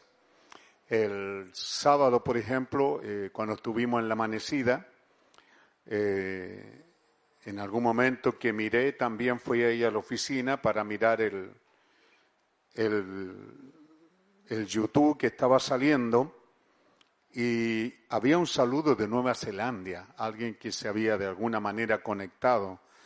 Así que eh, es extraordinario y de mucho ánimo saber que hay hermanos de diferentes partes del mundo que se han, nos han sintonizado si se diera el caso que algunos no sintonizaran otra vez, pues queremos decirle que estamos agradecidos y que les saludamos y que les damos un Dios les bendiga en esta nueva temporada. Deseando, ¿verdad?, que en medio de esta eh, tremenda hora que estamos viviendo, como nos decía en esta parte del culto, la gran batalla. ¿ah? Nuestra lucha no es contra carne ni sangre, sino contra... No son peleas callejeras, ¿verdad? Contra principado y todas esas cosas que Dios nos ha permitido. Dios bendiga a nuestro hermano Pedro y yo creo que estamos más que felices de esta tremenda porción. Damos un buen aplauso al Señor.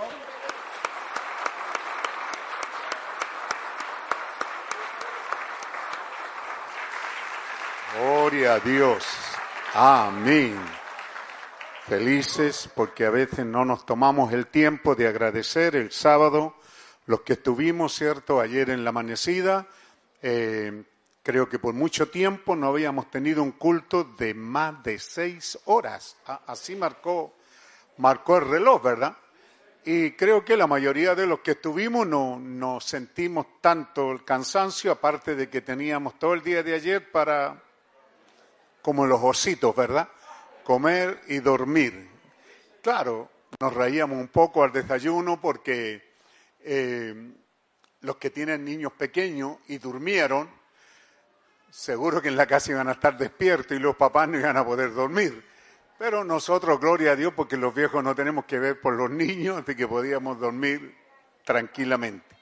Tuvimos un buen descanso con mi esposa pero lo más asombroso es que fue una tremenda reunión y escuché a alguien por ahí que, que no fue tan pesado, así que no, no nos vendría mal hacer otra por ahí más adelante. Así que, bueno, habíamos estado anunciando y predicando que el hermano Branjan habla de esto, ¿verdad? De, de la importancia de las vigilias. Nosotros allá en la iglesia, en la edad pentecostal, éramos de muchas vigilias. El pastor donde el Señor nos recogió, donde fuimos parte con mi esposa.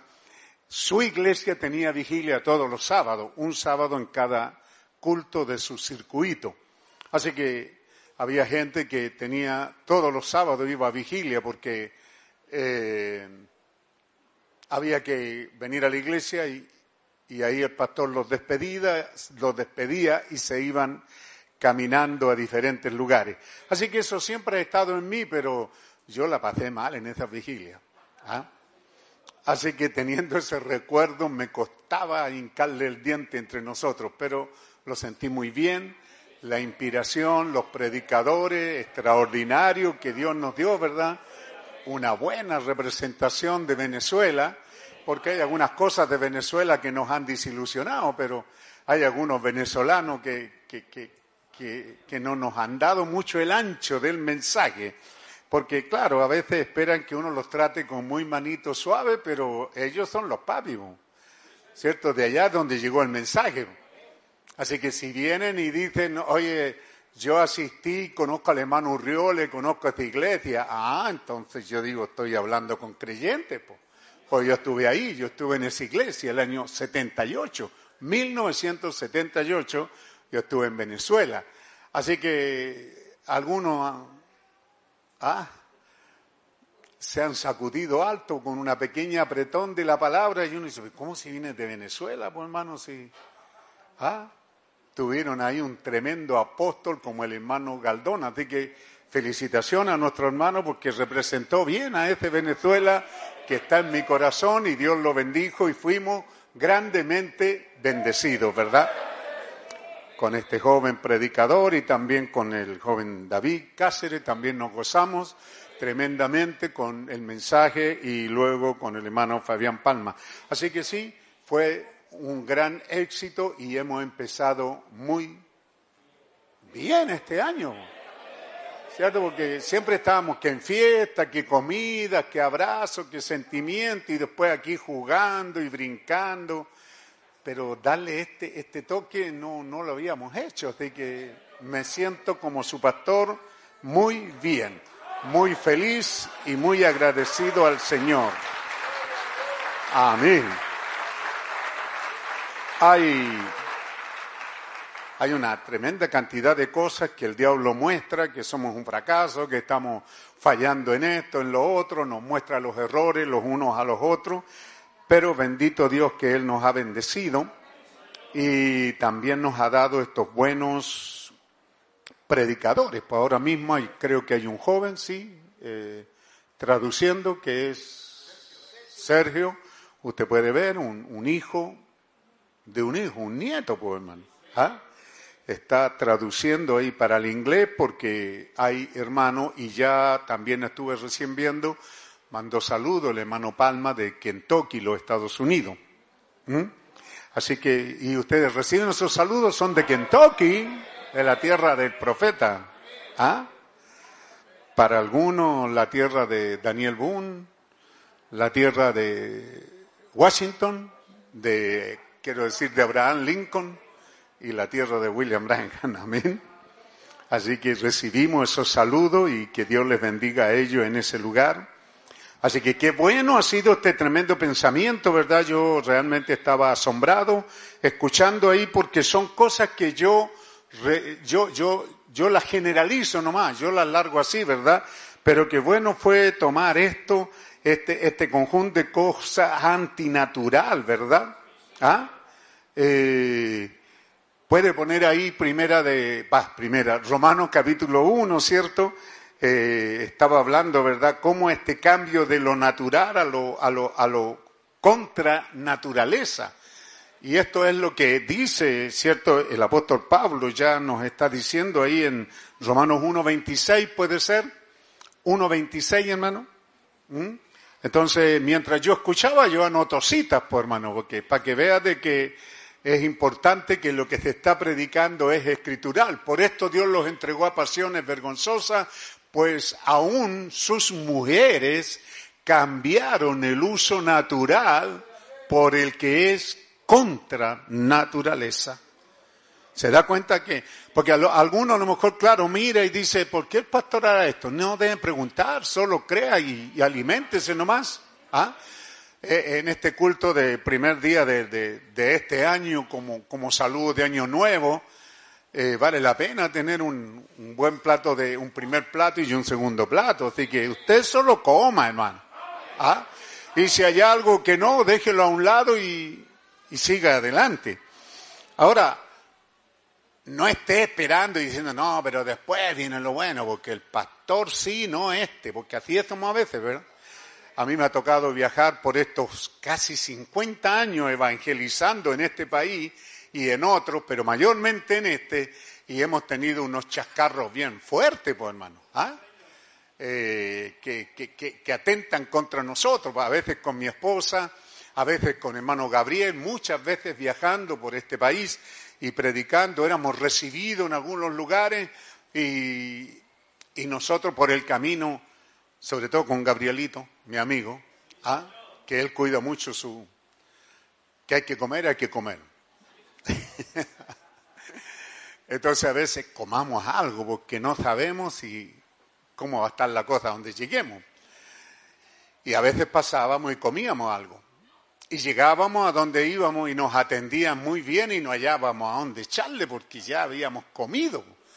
Así que para la próxima vez, oye, no comamos porque capaz que nos estén esperando otra vez. Y resulta que a veces llegábamos y no, pues hermano, no nos estaban esperando. Así que medios enojados en la noche, con hambre, durmiendo, porque no, pues no, los hermanos, bienvenidos, idos en paz nomás, pues esas cosas se dieron. ¿Ah? Muchas veces se dieron que, que íbamos y me acuerdo una vez llegamos a la casa de un hermano y, y nos ofrecieron una, una sopa, un poco como la cazuela chilena, pero uno inteligente, estamos súper, ¿verdad? Sí, inteligente. Entonces, en la mesa colocan cuchara, tenedor, cuchilla, y a veces colocan la cuchara chica. Entonces uno sabe que hay más. Pero algo pasó con la dueña de casa que puso ese servicio y solo había sopa, pues. Así que nos dieron sopa y nos dijeron, ¿se sirven más? No, gracias, no, más sopa no, porque está el cuchillo y el tenedor todavía, pues hermano. Esa cosa hay que usarla, pues. Resulta que la hermana vino, ah, ¿no quieren más? No. Y recogió el cuchillo y el tenedor y no había cuchara chica tampoco. Así que dijo, ¿se sirven un tecito o algo? Sí, harto tecito. Veo, uno se encuentra con eso. Usted puede venir esperando, oiga, no, este plato yo lo dejo de lado porque el de fondo viene bueno, pero es que a lo mejor no viene muy bueno, pues hermano. ¿Ah? Así que usted cuando le sirvan el primero, asegúrese. Ahí ya, ella tiene, ¿verdad? En la casa mi esposa nos enseñó así. Y José Antonio venía mucho de Valparaíso, era muy, muy hermano, muy amigo. Y siempre había postre. Nunca comíamos postres nosotros, hermano. Pero si venían pastores, visita, entonces sí, mi esposa por ahí compraba, hacía algo y siempre había postre. Así que él siempre decía, yo espero ocupar esta última. ¿Ve?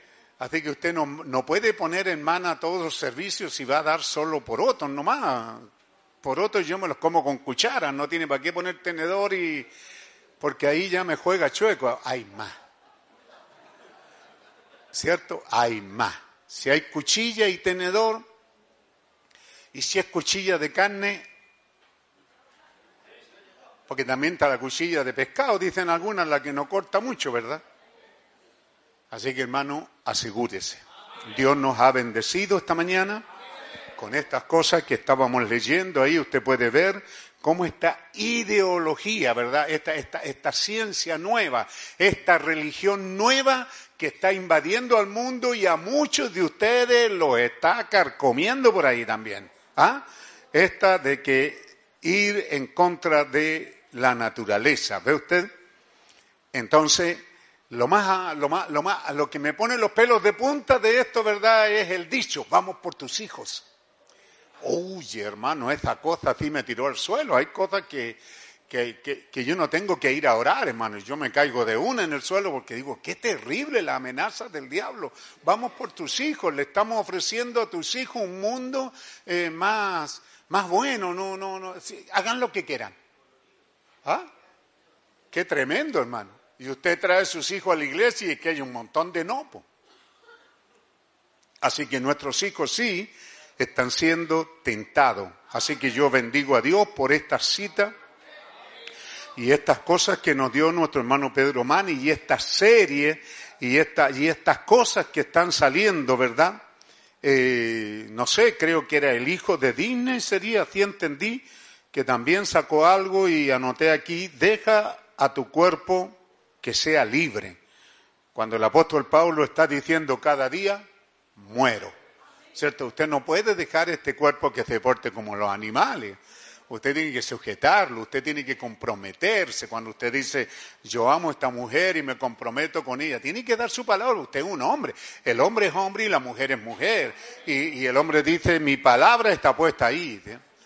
Que me voy a separar de toda otra y me voy a dedicar a eso. Que hay tentaciones y que hay situaciones que puedan presentarse, pero mi palabra vale. porque el hombre y el ser humano vale lo que vale su palabra. Así que tremendo, hermano, yo estaba un poco asustado ahí, pero a la vez muy contento de oír que estas cosas nos fueron dichas a nosotros y luego termina, ¿verdad?, con esto de Internet y sus redes sociales que están haciendo que todo ese engaño que hay ahí parezca natural. ¿Cierto? Ya para los jóvenes es natural, pero todo ha sido desnaturalizado. Así que estamos muy contentos con esa primera parte, que Dios les bendiga, que Dios les guarde. Y vamos a entrar para sellar, a lo mejor, eh, ya le dije, no le llamo un plato muy grande, pero vamos a Segunda de Reyes, capítulo 2. Segunda de Reyes, capítulo 2. Vamos a leer, si Dios quiere, los primeros tres versículos. No se asuste, no va a ser como la reunión de anoche, de, de anoche, ¿cierto? De antenoche. Más de seis horas, tres predicaciones con algunas introducciones, ¿cierto? Y un final. Y también estuvo el hermano Gabriel. Así que sí, fue una gran reunión. Esta no va a ser tan larga. Así que no se asuste, tome aire, respire tranquilo. Amén. Y leamos con gozo y alegría. Esta es palabra de Dios. Segunda de Reyes, capítulo 2, es palabra de Dios. En el mensaje Chalón, si logramos llegar a él, la cita es así. El libro para este año, como en todos los años, es la luz del mundo, es la Biblia. El libro para este año es la Santa Biblia, porque esta Biblia es la luz del mundo, es Dios mismo. Hermano, nuestro libro, el libro del año, el libro para este año es la Biblia. Y para los años venideros, si los hay, siempre el libro será y es la Biblia. En los años que han pasado, la Biblia ha sido el libro siempre presente, en los años pasados, en los años presentes y en los años venideros, la Biblia es el libro y en la eternidad todavía será el libro. En él encontramos a Dios revelándose. Ella revela a Dios en cada temporada. ¿Correcto? Que Dios nos ayude entonces a mirar a la Biblia lo que nos dice, las cosas que nos dice a nosotros que han de ser para esta temporada. Así que teniendo eso ahí, leemos acá y dice así en el nombre del Señor Jesucristo. Aconteció que cuando quiso Jehová Dios alzar a Elías en un torbellino al cielo, Elías venía con Eliseo de Gilgal y dijo Elías a Eliseo, ¿cómo dijimos que, qué significa el nombre Elías? Jehová es Dios. Así. El ministerio de Elías fue así, de fuego. Jehová es Dios. ¿Ah? ¿Y se acuerdan de Eliseo? Salvador, ¿cierto? Eliseo significa Jehová Salvador. Hay dos ministerios aquí. Ponga atención. Y dijo Elías a Eliseo, quédate aquí, porque Jehová me ha enviado a Betel. Y Eliseo dijo, vive Jehová y vive tu alma, que no te dejaré. Conclusión. Descendieron pues a Betel. Y saliendo a Eliseo los hijos de los profetas que estaban en Betel le dijeron, ¿sabes que Jehová te quitará hoy a tu Señor de sobre ti? Y él dijo, Eliseo, y él dijo, sí, yo lo sé, callad. Y Elías volvió a decir a Eliseo, quédate aquí ahora, porque Jehová me ha enviado a Jericó. Y él dijo, vive Jehová y vive tu alma, que no te dejaré. Por segunda vez, conclusión. Vinieron pues a Jericó.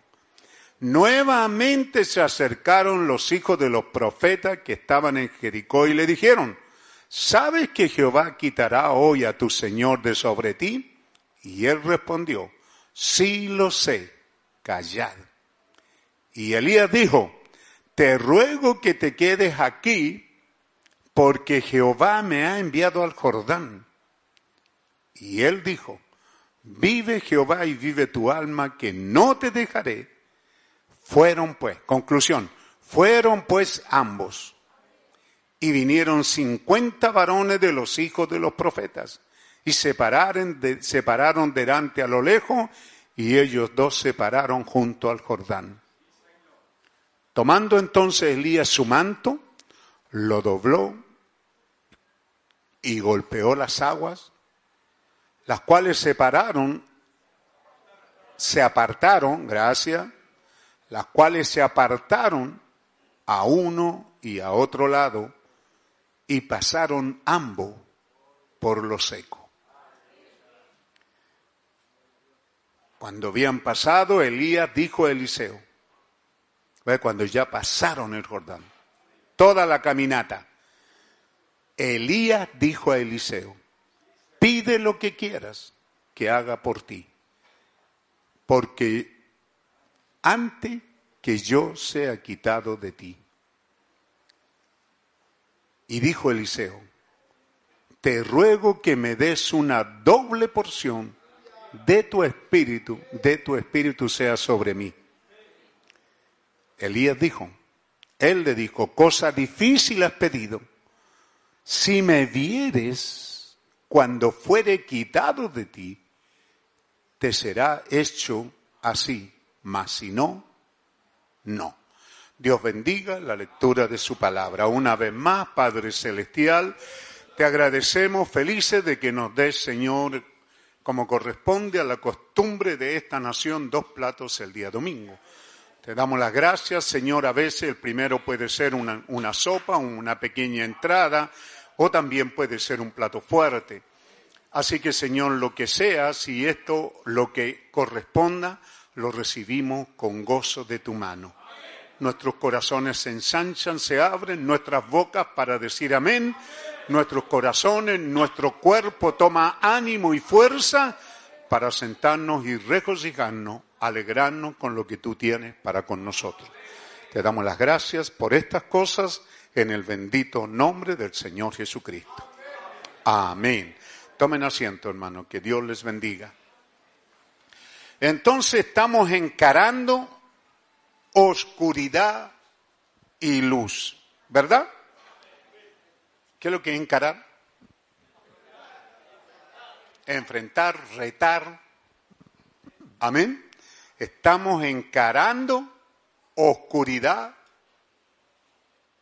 y luz. Amén. Gloria al nombre del Señor.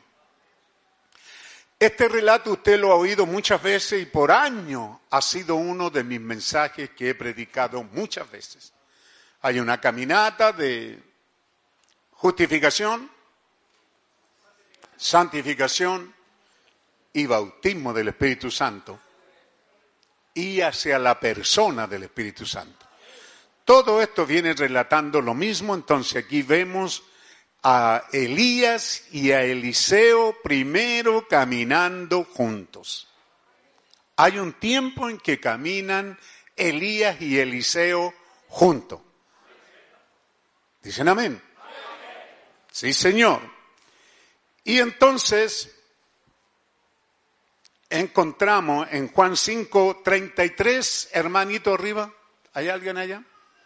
Juan 5, 33 y 35, el Evangelio según San Juan.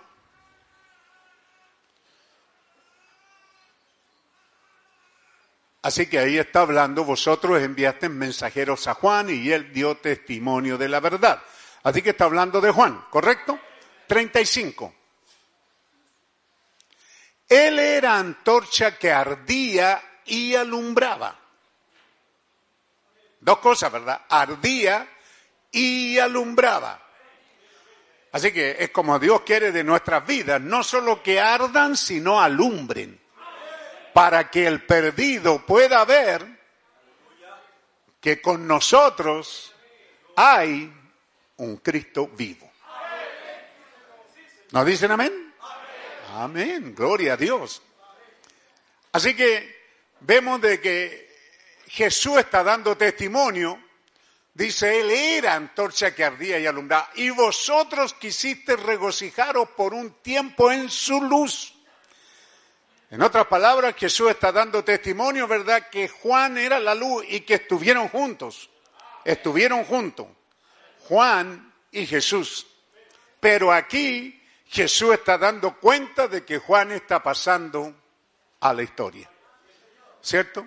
Está terminando su ministerio, y Juan mismo tiene que decir, ¿verdad? Yo tengo que menguar y él crecer. Aleluya. Así que eso es lo que aquí está sucediendo. Aquí viene Elías y Eliseo junto de Gilgal. Gilgal es campamento de Dios.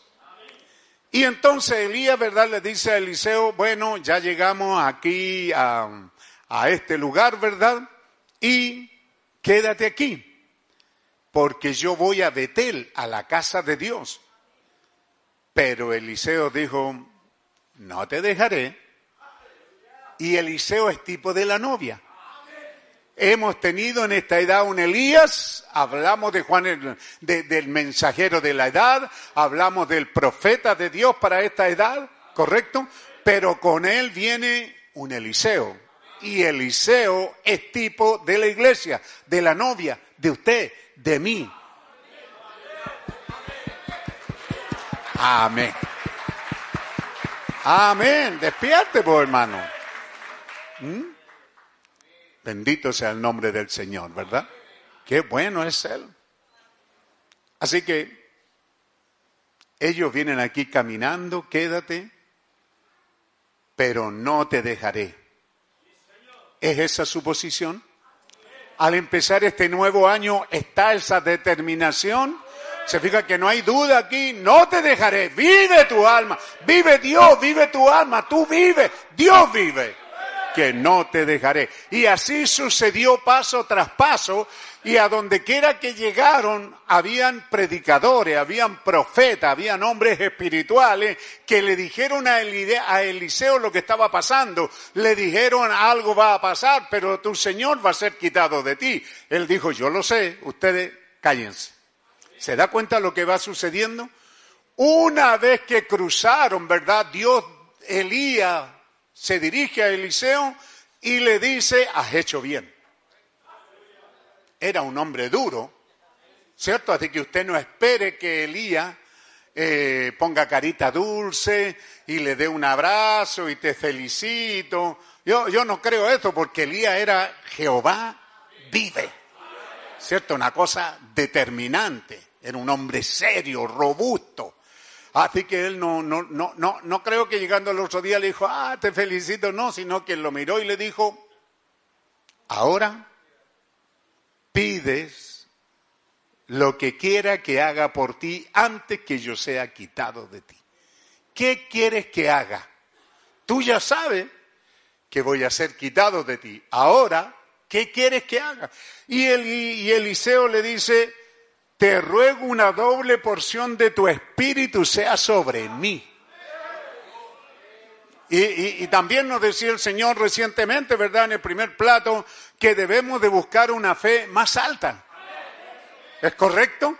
Una fe que comience a notarse que le creemos, que le amamos y que somos sus hijos. Una fe positiva. No voy a hablar de eso porque quiero avanzar rápido. ¿Ven? Como es difícil lo que has pedido, este es el requisito. Si me vieres cuando fuere quitado de ti, será hecho así, mas si no, no. Así que ahora vemos que Eliseo entonces tenía una tarea que hacer, mantener los ojos abiertos mirando a Elías. El drama es ese, ¿verdad? Si, si iba al baño, ahí estaba Eliseo mirando. Cuando se durmieron en la noche, a lo mejor se amarró a algo, pero y ahí estaba Eliseo, ¿verdad? mirándolo. porque hay una promesa. Yo pedí algo, una doble porción. La respuesta es que la obtengo siempre y cuando. ¿Ah? ¿Qué dice?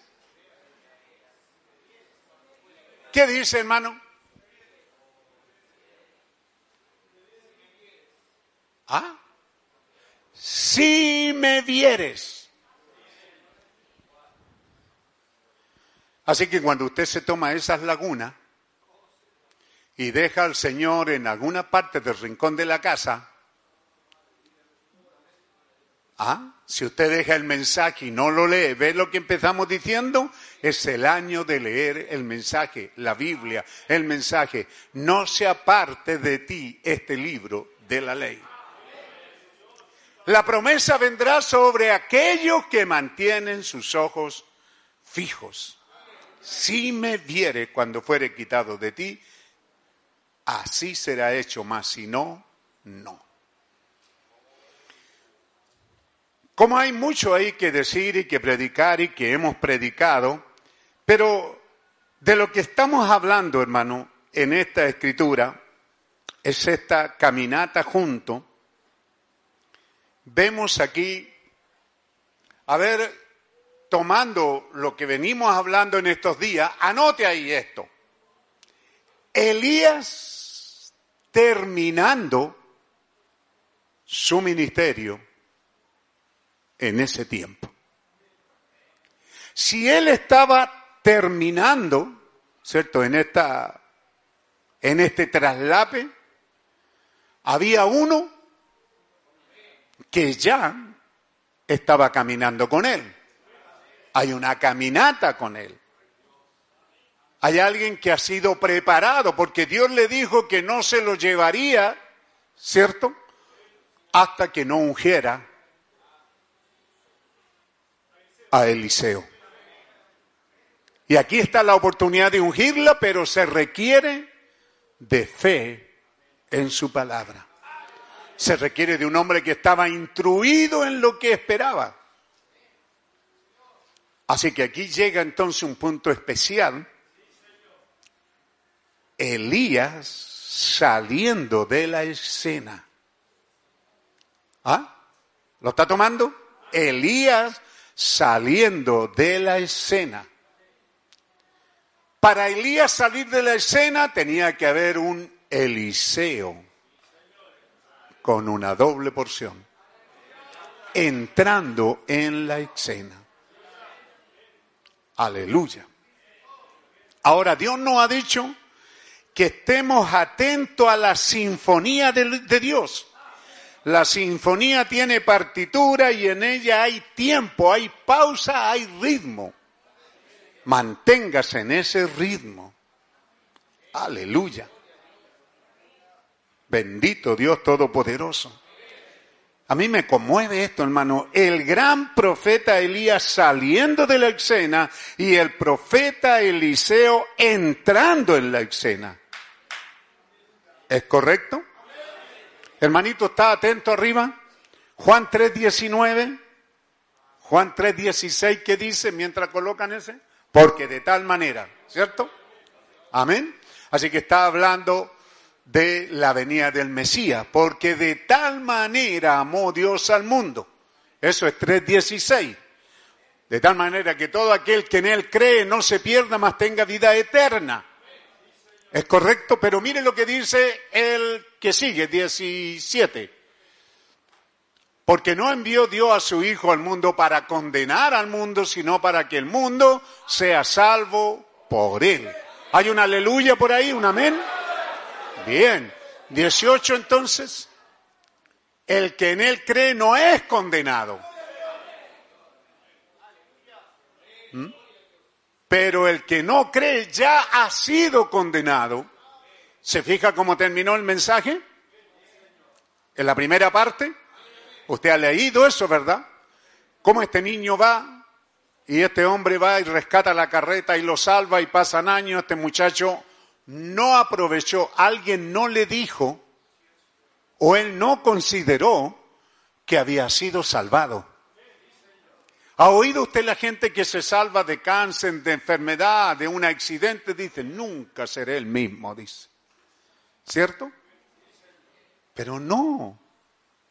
Generalmente no lo cumplen. Mucha gente dice, no. Estuvieron al borde de la muerte, con decreto de muerte, donde el médico ya no tiene mucho que hacer y una sencilla oración lo ha salvado. Pero después se olvida se aleja y ahora se enfrenta a un juicio por su mala vida. Y el muchacho apela, juez, pero usted me salvó cuando niño, sí, pero ahora soy tu juez. Así terminó, ¿verdad? El que en él cree no es condenado, pero el que no cree ya ha sido condenado porque no ha creído en el nombre del unigénito Hijo de Dios. Y entonces está el 19 que dice, y esta es la condenación, que la luz vino al mundo y los hombres amaron más las tinieblas que la luz porque sus obras eran malas. Y podemos avanzar a ver qué dice el 20. Porque todo aquel que hace lo malo aborrece la luz y no viene a la luz para que sus obras no sean reprendidas. ¿Ah? ¿Cuántos llamados evangélicos a veces no vienen a los cultos? No, porque hoy, cada vez que hoy me da la dosis. Sí, pues vienes a la luz y la luz descubre que eres un malandramo. ¿Ah? ¿Cierto? Alguien me llama por ahí que escuchó, ¿verdad? Y dice la palabra canalla como que es muy fuerte. Pero eso es, eso es exacto. No, pero Dios me perdonó, yo, Dios ha hecho una obra nueva.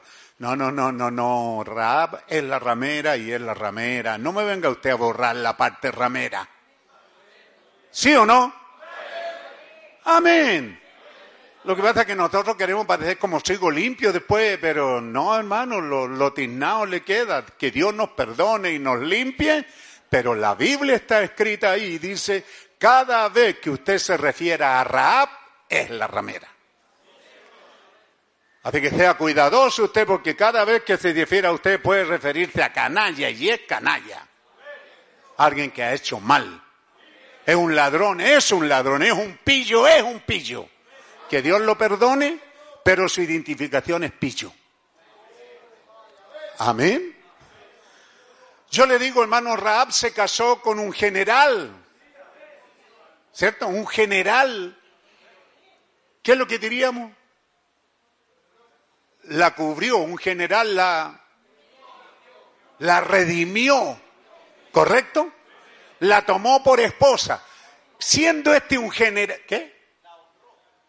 Siendo este, sí, gracias, un general, un guerrero, un valiente de Israel, ¿ah? un soldado, un... ¿Qué más? ¿Eh? ¿Usted cree que alguien atrevería a hablar más de esa mujer? ¿Ah? Si Dios la había perdonado y ahora era una creyente, era, era miembro de Israel, y un general la redimió y se casó con ella, dígame, ¿quién se burlaría de ella? Quien lo hiciera perdería su cabeza. Pero la Biblia dice que ella era ramera antes de eso. Amén. Qué importante, ¿verdad? Es que usted tiene que, porque, porque algunos quieren que, no, hermano, que el Señor me la ya. No, no, no, usted es un adúltero, es adúltero, un pecador es un pecador. Que ha sido perdonado por la gracia de Dios, entonces viva así, perdonado. ¿Ah? Oh, yo, no quiero entrar en esto, pero son cosas que están muy en boga aquí, hermano, que es importante.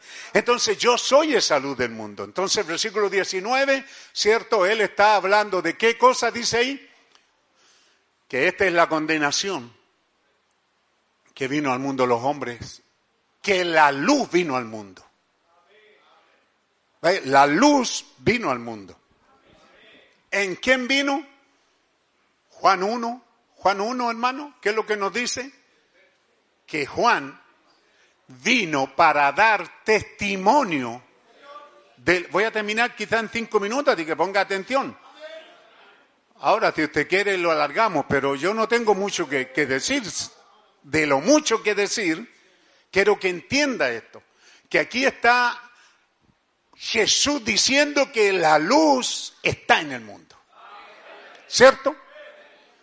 Y luego comienza, diciendo que Juan vino para dar testimonio de la luz. No era él la luz, pero dio testimonio de la luz. Y para dar testimonio de la luz, entonces vimos que Juan sí era una antorcha que ardía y alumbraba. ¿Es correcto? Las dos cosas. O sea, no era una lucecita como las de ahora, así, no, no, no, era ardía. Si usted lo tocaba, se quemaba. ¿Cuántos se acercaron a Elías y murieron quemados? ¿Es verdad?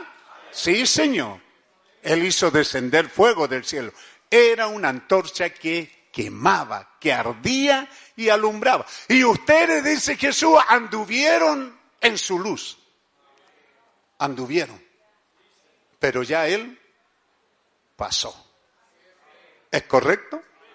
Entonces, encontramos ahora diciendo, creo que Juan 8, no sé si 12 aquí, no, no lo tengo bien anotado. El Señor Jesús diciendo, yo soy la luz del mundo. ¿Es correcto? ¿Sí? Otra vez Jesús les habló diciendo, otra vez les habló Jesús diciendo, yo soy la luz del mundo. El que me sigue no andará en tinieblas, sino que tendrá la luz de la vida. No solo luz, sino vida.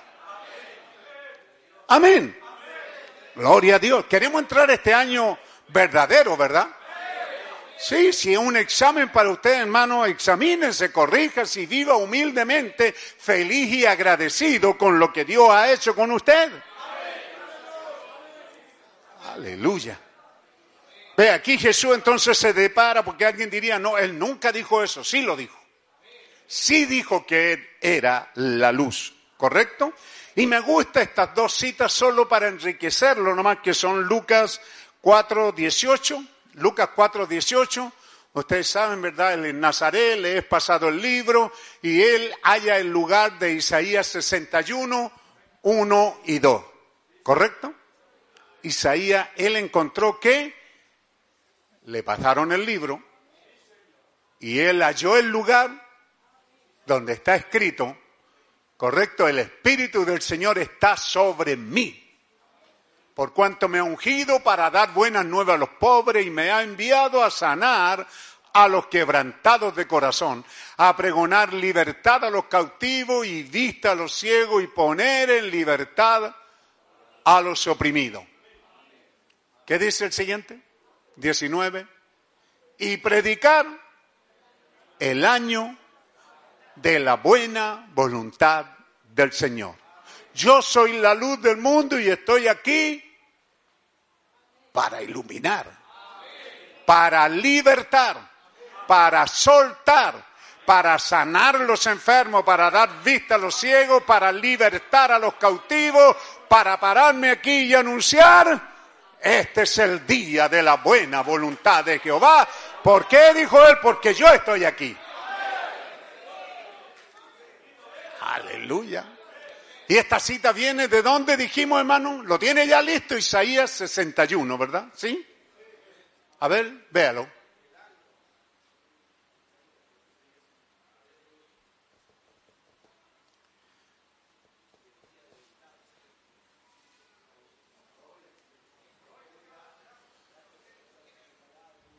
Jesús está citando a Isaías.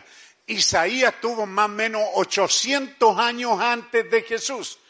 Y Isaías dijo, el Espíritu del Señor está sobre mí. Isaías, está sobre mí. Pero viene Jesús y dice, no, es sobre mí. Porque me ungió Jehová y me ha enviado a predicar buena nueva a los abatidos, a vendar a los quebrantados de corazón, a publicar libertad a los quebrantados de corazón ¿Por qué estás cautivo de las obras infructuosas del diablo cuando Él está aquí para hacerte libre. Y cuando Él liberta, liberta totalmente. Y a poner libertad a los presos. Si el diablo te tiene encarcelado, no hay nada más que hacer, hermano, que cruzar la puerta. No hay ningún ni diablito ni diablote que se impida. Y luego dice el, versículo 2, a proclamar el año de la buena voluntad de Jehová. Ahí hay una coma. A proclamar el año de la buena voluntad de Jehová, coma. Porque la Biblia nos enseña gramática, ortografía, nos enseña, ¿cierto? Y ahí Isaías dice, y el día de venganza del Dios nuestro, a consolar a todos los enlutados. Esa parte no la leyó Jesús, porque Él no venía a cumplir esa parte en ese día. Esa parte corresponde a este día. Pero estamos hablando de cuando Él vino, Él vino a proclamar el año de la buena voluntad de Jehová. Amén. Él era entonces, ¿qué cosa? la luz del mundo. ¿Correcto? Pero entonces en Mateo 5, 14, allí dice esas tremendas palabras donde le estoy probando que usted siga la luz. ¿Se acuerda que lo hemos visto varias veces? ¿Ah? Siga la luz. Tiene que verla, ¿dónde está? Amén. Gloria al nombre del Señor como allá arriba son un poco lenteja. ¿Ah? Entonces, en Apocalipsis dice que yo estaba en el Espíritu del Señor y oí una y oí detrás de mí una voz como de trompeta. Es importante, ¿ves? Juan dice, oí detrás de mí. ¿Dónde oíste la voz, Juan? Detrás de mí oí una voz como de trompeta. ¿Correcto? ¿Dónde estaba la voz? Detrás. Y Juan dice, yo me volví para ver la voz, pero vi un personaje allí, en medio de los siete candeleros de oro, de las siete edades. ¿Dónde está la voz entonces? En las siete edades de la iglesia. Ahí está la voz. Pero en el capítulo 3, 20, 21, la voz está fuera de la iglesia. ¿Se da cuenta? Cambió. No está dentro, fue echada fuera por la séptima edad de la iglesia, la edad de la Odisea, la edad pentecostal echó fuera a Cristo. Pero en ese mismo tiempo, ¿cierto? Entonces, en el capítulo 4, dice que oí una voz del cielo. ¿Qué significa eso? Es importante saber dónde está la voz. ¿Mm? Yo le estoy hablando a usted que ayer la voz de Dios estuvo en un profeta llamado William Branham. Tal como se lo pruebo aquí por la escritura, que la voz estuvo en Juan el Bautista.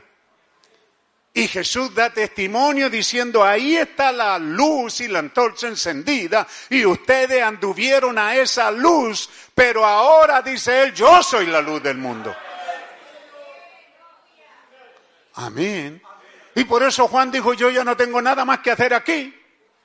Si ahora la luz del mundo está aquí, Jesús mismo, la luz, la palabra de Dios hecha manifiesta y revelada está aquí, entonces Juan dijo, yo me retiro a mis cuarteles. ¿Cierto?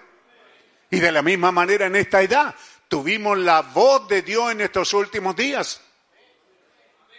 Y hemos venido a través de esta larga caminata mirando esa voz y hemos andado en esa luz y en esa voz, pero viene Jesús y dice, yo soy. Yo soy la luz. Yo soy la verdadera luz del mundo. Y el que anda conmigo no andará en tiniebla nunca. Sí, pero Él es la luz. Sí, pero luego Él también dice en ese tremendo sermón de la montaña, ¿verdad? Él dice, vosotros ¿Dónde está? Tiene que dejarla ahí, por hermanito. ¿Por qué juegan arriba con la maquinita? ¿Qué pasó con la cita, hermano? Dejemos lo que piense un rato, ¿no? Y se lo olvidó. Está preguntando Ría. ¿Y qué? Vosotros sois la luz del mundo. Aleluya. Entonces ahora, ve, vosotros sois la luz del mundo. Amén. ¿Cuántos dan un buen aplauso al Señor? Vosotros sois la luz del mundo. ¿Cuántos van a decir gloria a Dios? Somos la luz del mundo. Ah, y una advertencia. No te hagas el pillo. No te puedes esconder. Porque tu vecino dirá, ¿no es este evangélico? ¿No se supone que... ¿Ah? ¿Qué hace este el día domingo en la casa? Y usted le puede decir, ¿y qué te metís conmigo insuso? Sí, él diría, no, pero es que tú eres la luz del mundo. ¿Por qué te quedas en la casa? ¿Ah? El profeta se encuentra con una mujer, que él va al culto y la mujer va al súper, que hay menos gente hoy día. Dice, hermanita, ¿para dónde va? No, le dice, voy al supermercado a hacer las compras. No, hermanita, usted tiene que estar en la iglesia hoy día. No, le dice, hermano, es que yo no soy tan fanática. No, no, no, no, no, esto no es fanatismo. Le estoy hablando de cristianismo y le estoy hablando que esto no es un favor que usted hace, es su deber. Es su deber, su obligación estar en el servicio divino. ¿Qué hacen estos canutos, hermano, que no valen ni un peso? Si el peso ya no vale, estos no valen ni, ni una moneda de 10 centavos, hermano. Pero aparecen y de repente usted habla con ellos y le echan la... ¿ah? Sí, pues andate con cuidadito conmigo. conmigo. ¿Ah? Pero si eso es lo que son. También lo predicó el hermano Galdona. Un cristiano, dice, como Abraham estifica, en ese tiempo la moneda que ustedes tenían, ni nacías tú, pero era el, equivalente al dólar. ¿Ah? Les decía, este es Abraham en ese tiempo. Ahora hasta el dólar vale menos. Y la monedita de 10 centavos, este es Lot.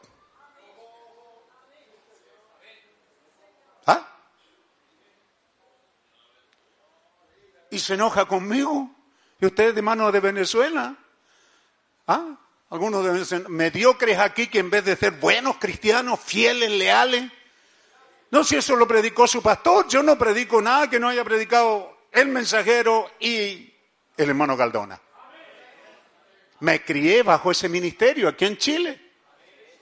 Y él dice, ve, aquí tiene usted un Abraham, una moneda fuerte, que vale, pero acá tiene una moneda que ni los niños la reciben. Usted dile, déle esa moneda para los dulces. No, hasta ellos la patean. Y se enoja porque aquí viene y el pastor lo coloca en su lugar. Debería de agarrarme a beso.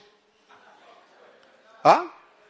Debería de abrazarme y decirme bien, pastor, por pararse y por, y por mantenerme en la línea. ¿Ah? Pero como vale menos que esa moneda, más encima te va enojado. Pero es así, dice el Señor.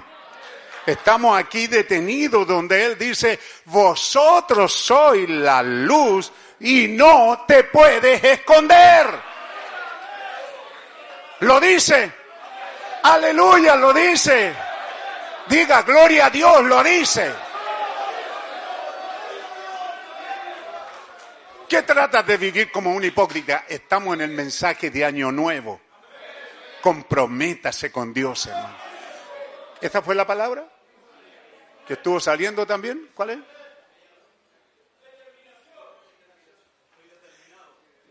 Tome una decisión determinante. ¿Dónde colocamos determinado? ¿En qué oración la ponemos? ¿Ah? Porque estamos hablando, decídase. Pero ve, esos jóvenes hebreos, ellos estaban determinados a no adorar ese ídolo y aunque eso les costara el horno, ellos dijeron, así sea. El Dios nuestro nos puede librar. Pero si no nos libra, ya nos vamos a chicharrar ahí adentro, pero no adoraremos a ese ídolo. Sea un hombre determinado. Somos el pueblo escogido de Dios, los hijos de Dios para esta hora, para dar luz. Vea usted, esto lo dice en el mensaje Dios escondiéndose en simplicidad, en la dedicación, dice, Señor, aquí estamos. Yo como los pastores nos dedicamos a predicar tu palabra. El pueblo se dedica a oír y a creer tu palabra. Y todos en conjunto estamos aquí para manifestar la luz de esta hora. Danos el privilegio, Dios, de ser las luces de esta hora. Él está hablando de la hora de la tarde. Yo le estoy diciendo ser las luces de la hora de la mañana. Es un buenos días, novia, es un chalón. De, parte de Dios, el mensaje es paz con ustedes. Yo pagué el precio, yo tengo paz con ustedes. ¿Por qué ustedes están en guerra conmigo? Dice él, si yo tengo paz con ustedes. Paz, paz, paz, chalón, vivan en paz, sean felices sean robustos, sean cristianos. Tienen un buen día, tienen un buen amanecer. Ahora mismo es cuando nosotros somos llamados a ser esa luz de este día final, cuando todos los poderes que estuvieron en Cristo son manifestados en una novia, una novia que comience a creer y a creer en su palabra. Si Él dijo por su llaga fuimos nosotros curados, entonces reciba eso y aplíqueselo y diga yo creo que Él sana a los enfermos. Si no lo cree, no va a ninguna parte, hermano. Yo me paro aquí, nunca dudé de mi llamamiento. Desde muy niño, aún cuando entré al Evangelio, supe que sería un predicador del Evangelio.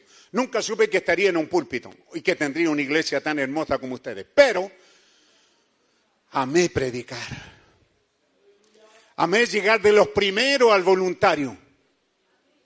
Y sí me molestaba cuando los demás jóvenes no llegaban al voluntario. Y luego yo veía que aparecía uno por allá y como que se escondía porque decía, ahí está el Peralta, está orando por una cosa que llegue uno, Señor, porque tu palabra dice de dos en dos. Éramos más de 100 jóvenes, pero los activos eran como 30 o 40. Y yo solo esperaba uno, Señor, porque solo no puedo, no es bíblico. Pero si llega uno, de repente, no, ven, ven, ven, ven, ven, ven, ven. No, pero es que esperemos a los demás, no hay música, no hay... No, no, no, no, no, venga para acá. Yo lo abrazaba y orábamos y partíamos predicando. ¿Ah? Cuando Dios luego habla en mi corazón para que, yo sería un ministro del Evangelio, yo corrí a mi esposa, éramos jóvenes los dos, y era una niña. Le dije, hija, voy a ser un pastor. No tengo idea dónde, pero voy a ser un pastor. Dios me dice que soy un pastor. Luego vengo al culto y el ministro predica cada hueso a su hueso y él me dice, ¿sabes qué hueso eres tú? Le dije, sí, Señor. Yo sé qué hueso soy. Algún día estaré pastoreando una iglesia. Y cuando Dios me llama y me posiciona, aún así yo dije, no. Nunca dije quiero, quiero, quiero. No, yo tenía ese llamamiento, pero nunca dije quiero. Pero mire, Dios que rico en misericordia, le va a dar a usted estas cosas como señales que Dios lo ha llamado. Dios le va a dar un lugar. Yo no tenía ni un lugar, un lugar donde reunirse. Nos dio un lugar en Palmilla un hermano se dio un lugar y ahí nos reunimos. Luego ese hermano se fue con doctrina y me dijo, pero puede seguir. Me dijo, cierto, te lo dediqué al Señor. Le dije, sí, pero ya su casa no es la misma. Así que entregamos ese lugar y buscamos otro y Dios nos dio otro. La hermana Irma, a poco, cuando decidimos que ese sitio sería, ella me envía un papel y me dice, pastor, el Señor me ha dicho que ese lugar es para usted, para el Señor. Y ahí estuvimos predicando. Y luego Dios nos dio este lugar. Dios no ha faltado. Amén. Pero también dijo, Dios te va a dar gente. Y no he tenido que ir a buscar a ninguno de ustedes. Porque la Biblia dice que si el Señor llama, es Juan 6:37, hermano, pues se me olvida la cita, pero quizás me ayude. ¿Ah? Así que no me jacto de no, porque hemos predicado, pusimos programa radial, fuimos a través de todo Chile, pero jamás he ido a la casa de ustedes a rogarle que vengan a la iglesia. De aquí se los digo, Y en el amor de Dios les digo, les ruego por el nombre del Señor Jesucristo, no, dos cosas, no dejen de congregarse, no dejen sus congregaciones. De las dos maneras se lee esa cita. Usted tiene una obligación, usted es parte de un cuerpo, es necesario, es necesario. Hay alguien que perdió el dedo y ahí anda con cuatro dedos, pero le hace falta ese dedo que pareciera que no sirve. Pero no se olvide que aún así, sin usted, ese cuerpo vive. Por eso Jesús dijo, si hay un miembro que hace mal, sácalo de ti. Ese miembro cuando es cortado de usted, allá lo echan en una cuestión con alcohol y lo dejan ahí para que se vea. Ahí hay un dedo, ¿ves? Este le pertenecía a tal, pero se murió. Porque fuera del cuerpo está condenado a morir. Buen mensaje, ¿verdad? ¿Cómo no va a estar contento, hermano? Si venimos aquí porque amamos la verdad en lo íntimo, no venimos a oír mentiras ni chascarros aquí. Así que Ah, todo lo que el Padre me da, vendrá a mí. Y el que a mí viene, no le echo fuera. Así que no echamos, lloramos por los que se van. Oramos y lloramos por ellos, pero nunca he ido a mostrarle mis lágrimas. He llorado en el amor cristiano. ¿Ah? ¿Dónde está este hermano, Señor? ¿Por qué dejó de venir? ¿Qué es lo que pasó con él? Sí, hay lágrimas. Pero si alguien viene a mi oficina y me dice, me quiero ir. Ah, hermano, no, yo no lo puedo retener. Que algunos nietos han dicho, algunos entran, una hermanita entró, saludan ahí.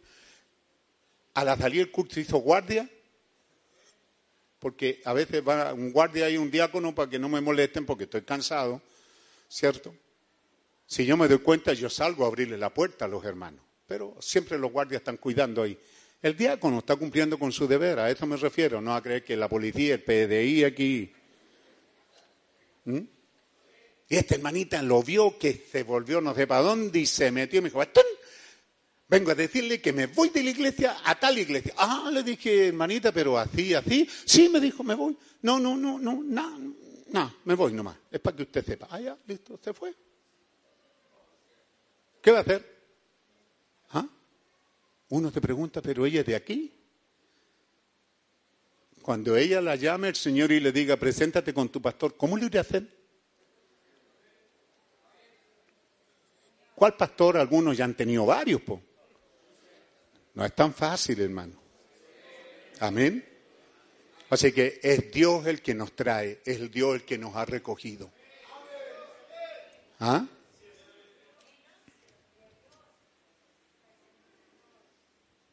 También en la primera parte el mensaje decía, ve una vez una fe sencilla. Cuando Dios, Dios le dijo a Israel, aplica la sangre. ¿Cómo se llama el pastito? ¿Cierto? Hisopo. Es un, un, un, chamisita ahí, un arbustito chico mirado en menos. No vale nada por Israel hay por todas partes, en, cierta parte. Estuvimos ahí, nos habló de las grandes cualidades que tiene, hasta para la comida sirve, para, para saborizarla, para tantas cosas. Pero generalmente está ahí, no cuesta nada, no, no toma mucha agua, así que en plena sequía como esta sobrevive. Porque Dios requiere de una fe sencilla. ¿Ah? Un hisopo, una fe sencilla.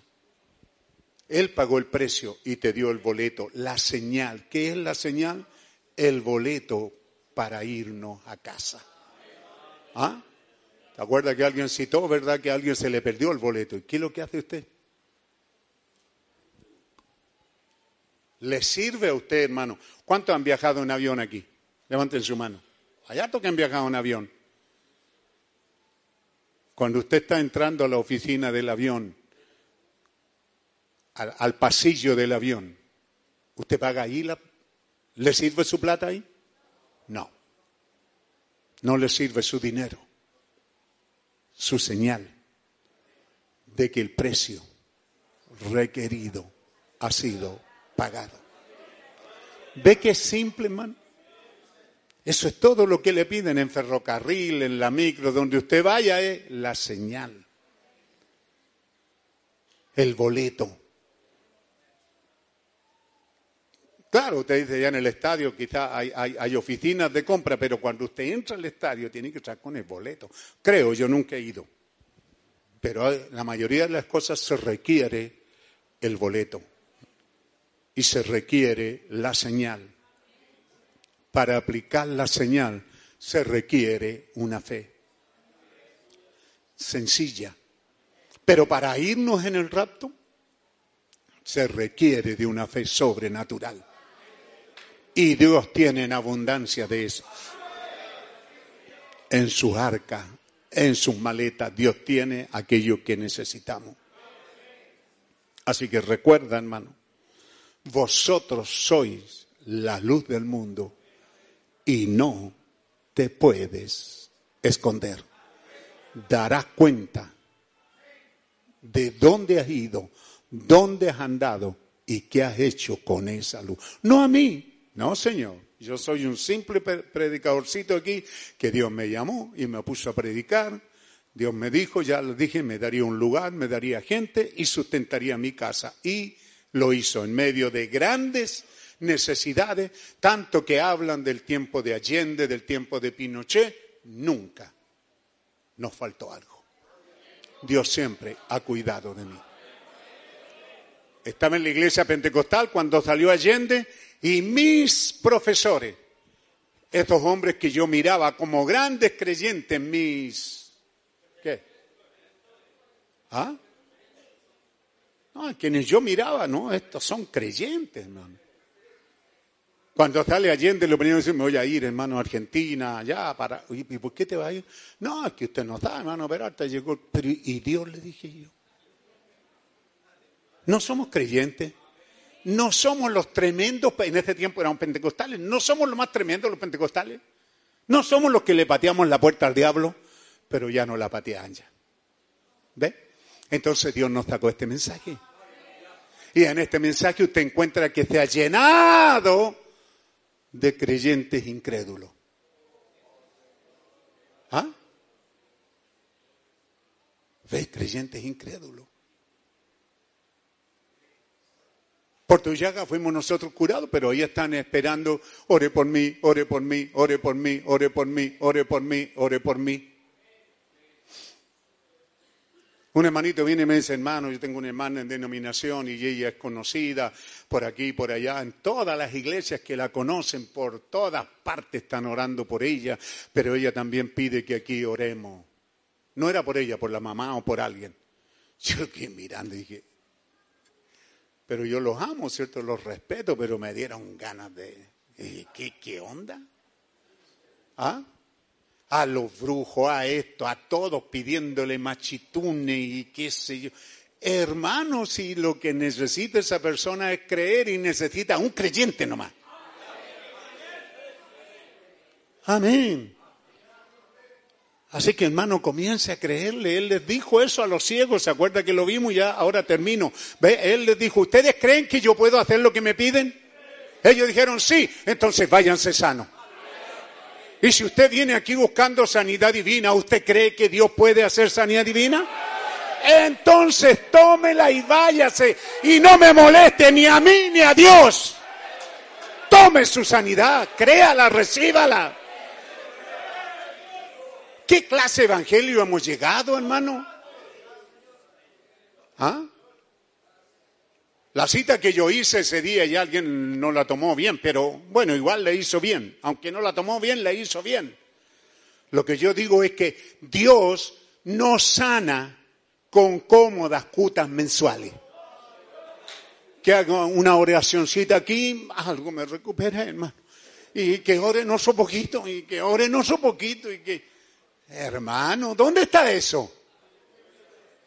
Por favor, de una vez crea, tome la palabra y viva por ella. Aplíquesela a usted mismo en el nombre de Jesucristo. Pedí la oración, alguien oró por mí, pero si no se la aplica, ¿para qué nos hace seguir orando? Aplíquese la unja si usted o alguien que vaya y le ponga la mano encima. Y déjese de molestar, hermano. ¿Mm? Usted sabe, Billy Paul apareció con un, como un soplío al corazón. Tenía 18 años y se inscribió para el servicio militar, algo así, no me recuerdo bien, hace mucho tiempo que leí esa historia. Pero si alguien la ubica por ahí, me la puede traer. ¿Ve? Pero Dios le había dicho al mensajero que Billy Paul sería tu ayudante.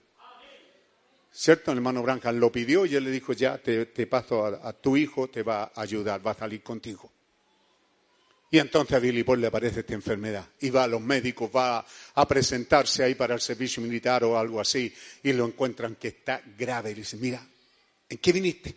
Yo dramatizo, amén. Ándate con cuidadito porque haces un esfuerzo y... ¿Ah? Y llegó allá donde el papá. Le dijo, papá, esto y esto. Anda, hijo, le dijo. ¿No te dije que el Señor te sanó de eso y que eso es para que allá quede ese registro porque tú vas a salir conmigo? Sí, pero papá, es que me siento mal. Mírale, no me hagas perder el tiempo a mí ni a Dios. O créele o haz lo que quiera. ¿Me entiende? Reciba lo que Dios le da, hermano. El herido fue por nuestras rebeliones.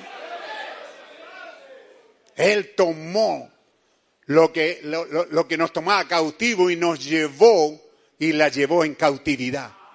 Tomó cautiva la cautividad. Hermano, el mensaje es simple. De mi parte en esta mañana, nosotros somos la luz del mundo. Ese es el nuevo día. Como dice Isaías 60, levántate, resplandece, ha venido tu luz y la gloria de Jehová ha nacido sobre ti. Hermano, esa es la partitura de este día. Tómela. Por eso que Dios es rico y le está diciendo, mira, ahí está Juan, él es el que es la antorcha encendida y ustedes anduvieron a su luz, pero Juan ya se había despedido, Juan le había dicho yo necesito irme porque hay otro, él es, y él se para y no miente y dice yo soy la luz del mundo, pero luego dice ustedes son la luz del mundo. Esa es la comisión que tenemos en esta hora, hermano. Y si para eso necesitamos orar, y, si, necesitamos orar para decirle que Dios nos haga sensible a estas cosas espirituales, que no se nos pase por alto lo que Él está haciendo. Eso es lo que tenemos que orar, orar, bendecir, eh, glorificar, alabar a Dios. No se siente bien, hermana, cuando de corazón, porque a veces su esposo medio bromeando le dice te amo, pero usted sabe que están jugando y qué bueno que los matrimonios jueguen. Pero es diferente cuando hay algo romántico, cuando se acerca y te abraza y te dice te amo. Ah, de verdad. Sí, te amo. Te amo tanto que no pudiera vivir sin ti. ¿Cómo se siente, hermano? Ahora hay hermanas solas aquí que por esto y por lo otro están solas y por eso no vamos a citar esta escritura. Tiene que asumir, están solas, también hay hermanos solos. Pero esa es la verdad. Amén. Bueno, para aliviar la carga. ¿Y qué del hijo? Todos los días estás mal, pórtate bien, que la tarea, que esto. Y el hijo nunca se merece un te amo, hijo. ¿Lo hiciste bien? ¿No existe eso, hermano? Y usted siempre quejándose de su papá, no existe un, el viejo, la... Hay unos viejos que, pero hay otros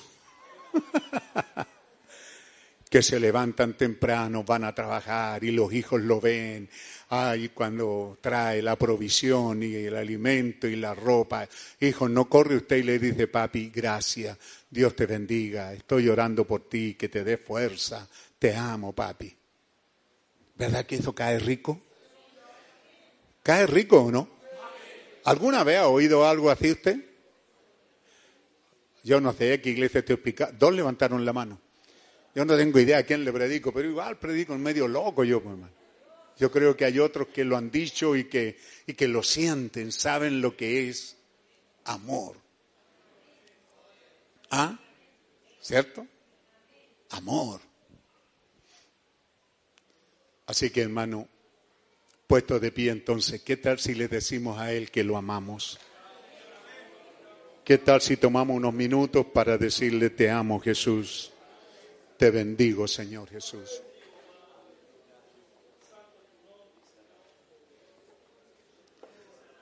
Y quiero que escuches de mí, Señor. Te amo tanto que estoy determinado a vivir cristianismo en esta temporada. Estoy determinado, Señor, a tomar esta escritura porque tú me dices que no puedo. Yo creí que me escondía, yo creí que la gente no me veía, pero me doy cuenta que no, Señor. Cual ciudad sobre un monte edificada. Así es la luz del cristiano. Es un faro allá arriba y no podemos escondernos es una sentencia divina.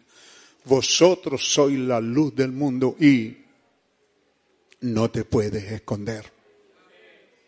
Señor, gracias por esta doble porción de esta mañana. Hace bien a mi vida esta doble porción, Señor. Creemos y te amamos. Somos felices por esta obra perfecta, Señor que tú nos abriste nuestros ojos para ver que vino un profeta en la hora de la tarde y anduvimos a ese calor y a esa luz por un poco de tiempo. Pero ahora estamos en la verdadera luz, en la luz del Señor Jesús. Tú dijiste, yo soy esa luz del mundo. Y es ahí donde estamos caminando, Señor. Abre los ojos de tus hijos y de tu pueblo. Abre los sentidos para que entiendan esta parte importante que en este tiempo de oscuridad y muerte, en este tiempo que el diablo se atreve a decir, voy tras tus hijos, en este tiempo que tenemos todas estas amenazas, ayúdanos a creerte y amarte, Señor, y a ver que estamos seguros en el campamento, porque tú dijiste que tú acampas alrededor nuestro y nos defiendes, Señor. Tú haces campamento alrededor nuestro. Ayúdanos a creerlo, Señor. Ayúdanos a creer tu palabra que por tus llagas fuimos nosotros curados, que tú fuiste herido por nuestras sanidades. Ayúdanos a creerlo y a tomarlo por la fe y poder comprometernos y decirte, sí Señor, te creo, sí recibo Señor. Yo creo lo que soy, Señor. Soy un pastor y he procurado hacer lo mejor posible en traer el alimento a tiempo a tu pueblo.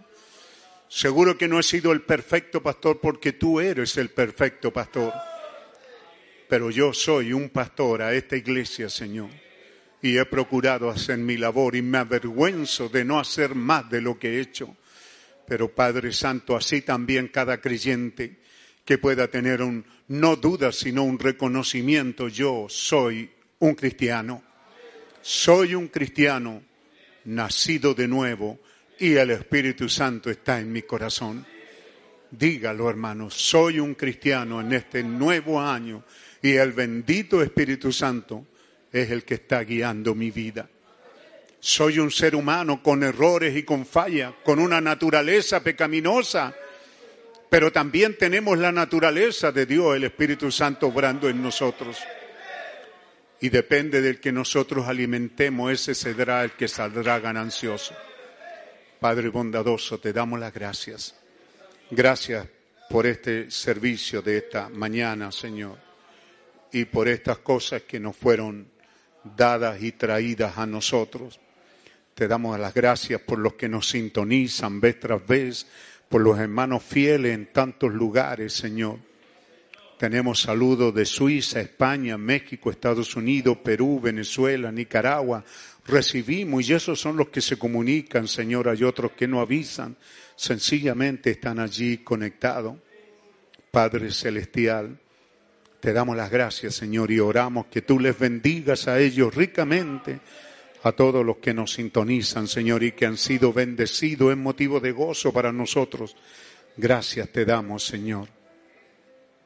Gracias te damos, Padre Celestial, felices como está nuestro hermano Joel Escobar de estar viniendo con nosotros por este tiempo, Señor. Y hoy día más feliz todavía porque está acompañado de su hijo Samuel Escobar. Señor, orando que tú le bendigas, Señor, a ambos, tú les cuides y hagas que alguna parte, en alguna parte de la reunión, que ellos hayan sido bendecidos, Señor. Oramos por ello, Padre Celestial. Gracias te damos por todas estas buenas y maravillosas cosas. Allá en Nicaragua, Señor, en Me Mazatepe, hay un hermano de nombre Aarón Mercado que pide la oración por sus hijos y su familia. Oramos por la petición que él tiene, Señor. Elsa Torvisco, también, Señor, que oremos por una amiga de ella que tiene COVID desde Suiza, Señor. Si haya llegado la voz de este mensaje, que también llegue la bendición sanadora, Señor, y que ella pueda creerlo y levantarse en fe y confesar, todo está bien, todo está bien, todo está bien. Que así sea con cada creyente, Señor, con cada hermano enfermo, Señor. Te damos las gracias por esta escogencia y llamamiento.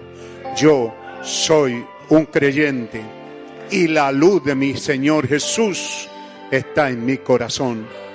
Y por lo tanto soy la luz vindicada de esta hora Señor, ven y vindica esa luz, a la real y verdadera, Señor. Padre Celestial, y que no andemos escondiéndonos, Señor, sino que salgamos y mostremos esa luz, que vivamos cristianismo, no dejando ni de congregarnos ni nuestras congregaciones que seamos fieles a ti, fieles al principio y al trabajo y a la responsabilidad que tú has puesto en nuestras manos, que tu palabra corra y que tu nombre sea glorificado. Que así sea, Padre. Gracias te damos. Gracias por esta bendición de tu palabra. El pueblo de Dios dice amén. Podemos decir gloria a Dios. Podemos decir aleluya, aleluya, aleluya. Amén. Gloria al Señor. Riegue esta palabra con acciones de gracia. Gloria a Dios. Aleluya. Gloria a Dios. Aleluya, aleluya. Aleluya.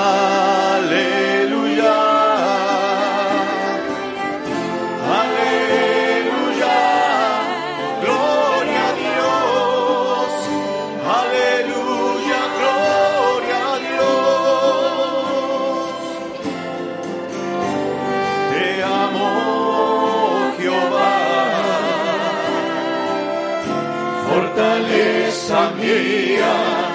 que eu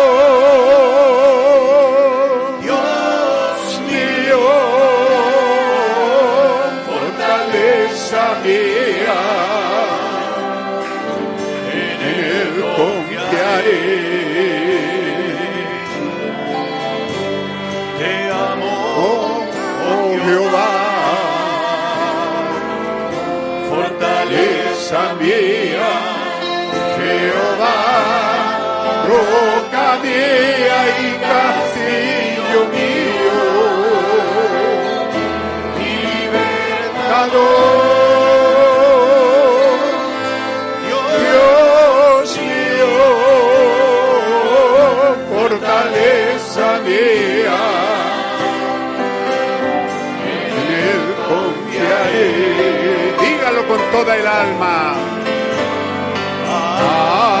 Aleluya. Dígalo de todo corazón.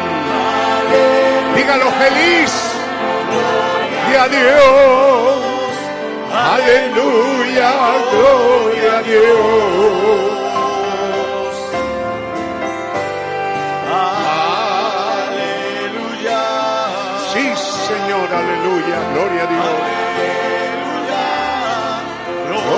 Gloria a Dios. Aleluya. Gloria a Dios.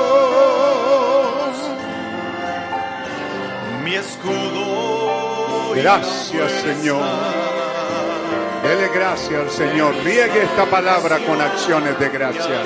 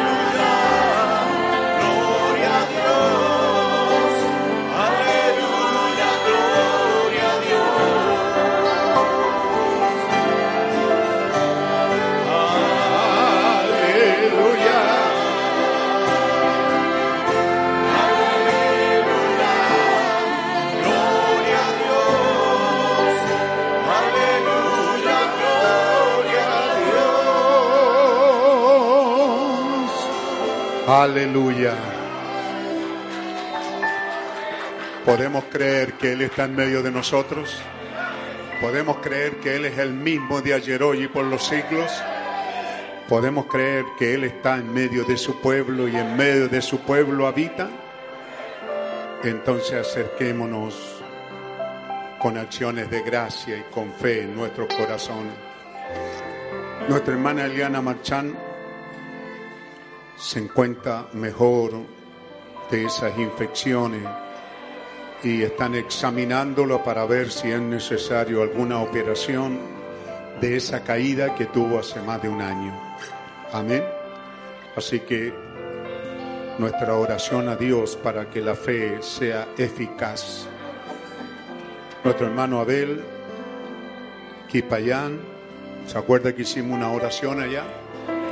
Muy afligido, con mucho amor, muy en el espíritu, ¿cierto? Entonces, eso es, pues hermano. ¿Qué más podemos hacer? Los más recientes exámenes han salido bien. ¿Escuchó? Los más recientes exámenes han salido bien. Y el reporte de los médicos al día de hoy es que ellos están sorprendidos.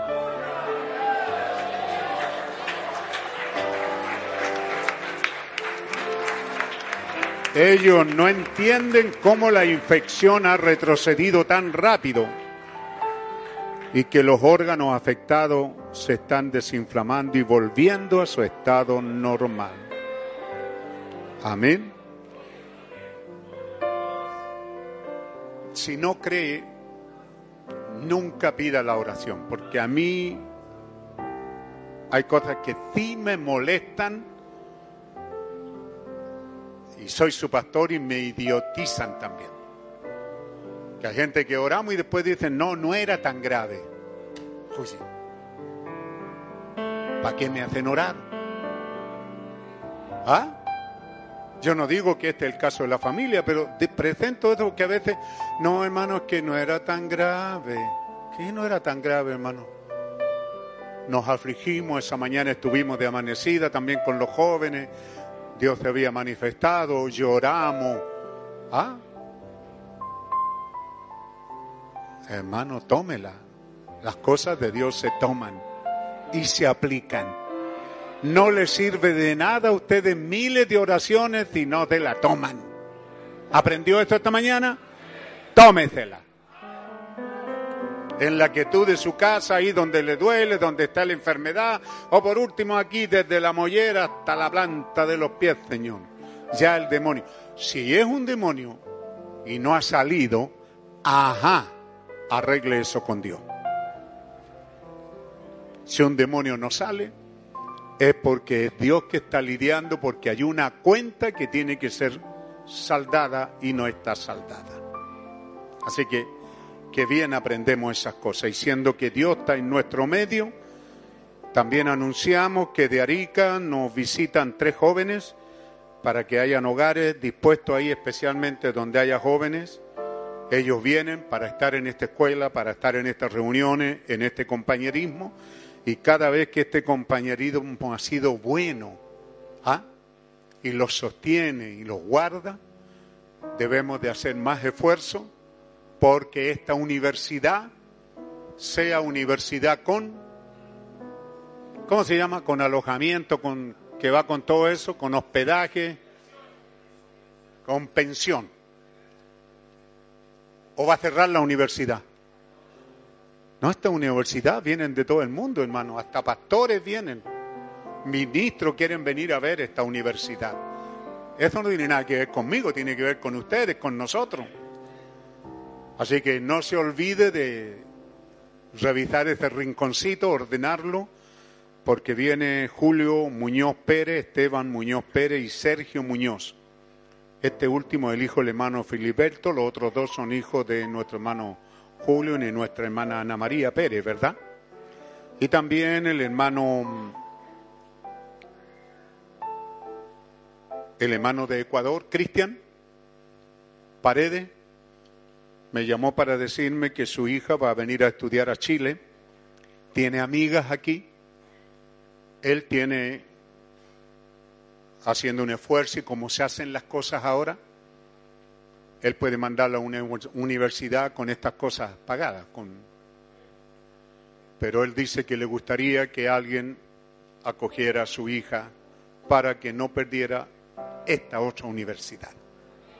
¿No está contento por eso? No, no, no vaya a decir usted que somos un cultito, no, señor. De aquí salen predicadores para Sudamérica, México, Estados Unidos. Aquí salen predicadores para todo este país, músicos. Somos una universidad. ¿Cuántos están felices de ser de esa universidad? Felices, pues hermano. Tiene un costo, claro que sí. Pues. Si somos famosos, tenemos que responder a esa fama. ¿ah? Y no creernos el cuento, sino hacer las cosas mejores. ¿A quién tenemos? Una madre, Bárbara Cortés. Una madre, Bárbara Cortés Peña, trae a su hijo Leonel Palma Cortés. Hemos estado aquí esperando que haya sido paciente, mamá, porque a veces yo oro antes, ¿ah? antes de, del mensaje por si se quieren ir, pero ahora se dieron así las cosas pero hemos sentido que Dios está con nosotros, así que hay una garantía, ¿cierto? Que don Leonel, ¿ah? si tiene conocimiento cristiano, la Biblia dice, y le presentaban niños para que los tocase. Los discípulos reprendían a los que los presentaban. Esperamos que eso no haya sido aquí. Esperamos que nadie la haya retado, pues hermano, ¿cierto? Allá reprendieron. Viéndolo Jesús se indignó y les dijo, dejar a los niños venir y no se los impidáis, porque de los tales es el reino de Dios. Al traer el niño para ser presentado y dedicado, mamá tiene que cargar esto en su corazón, que Jesús se indignó y dijo, dejar a los niños venir a mí. Debe de buscar una manera, no es el ideal, dejar a los niños sin religión, por decir religión, y después él decida. No. Si es católica, llévelo a, los catecismos. Si es cristiana, llévelo a la iglesia. El niño debe de saber, cuando sea adulto él va a decidir, pero sabe qué va a decidir, porque ya tiene escuela, ¿verdad que sí? La que sea. Dios le bendiga. Entonces, Leonel me dijo, ¿verdad?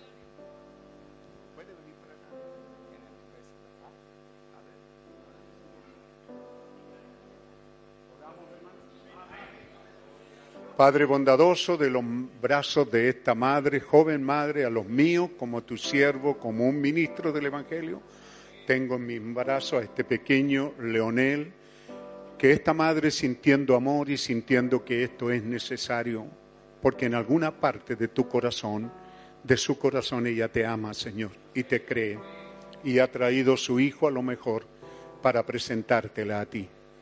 Padre Santo, oramos por ella Oramos que tú la bendiga y la hagas que lea el libro de este año, que es la Santa Biblia. Oramos, Señor, por todos aquellos que están involucrados con este bebé, de tal manera que los canales de provisión no falten y tú permitas que todas las cosas necesarias sean traídas al bebé, la ropa, el alimento y el cuidado necesario. Oro por, por ellos, Señor, por los padres de este bebé. Pero Padre Santo, estoy orando por él y pidiéndote que tú lo bendigas. Te lo presento, Señor. Así es conocido aquí en la tierra, con ese buen nombre que es Leonel, Padre Santo que crezca saludable, vigoroso, de buena salud. Y al presentártelo, Señor, ese es su nombre, conócelo, Padre Santo. Y ahora, soberano se Dios, también te lo dedico a ti como un ministro del Evangelio, de los brazos de su madre a los míos y de los míos a los tuyos, te lo presento y te lo dedico. Bendícelo, Señor. Que un ángel guardador venga de su presencia y nunca se aparte de él porque está escrito, Señor, que los, los ángeles de estos niños siempre ven el rostro del Padre Celestial. Que ese ángel esté siempre cerca del bebé y que se críe cristianamente para ti y para tu gloria. Te lo presentamos, te lo dedicamos, recibimos tu bendición y yo como el anciano aquí lo bendigo en el bendito nombre del Señor Jesucristo. Amén.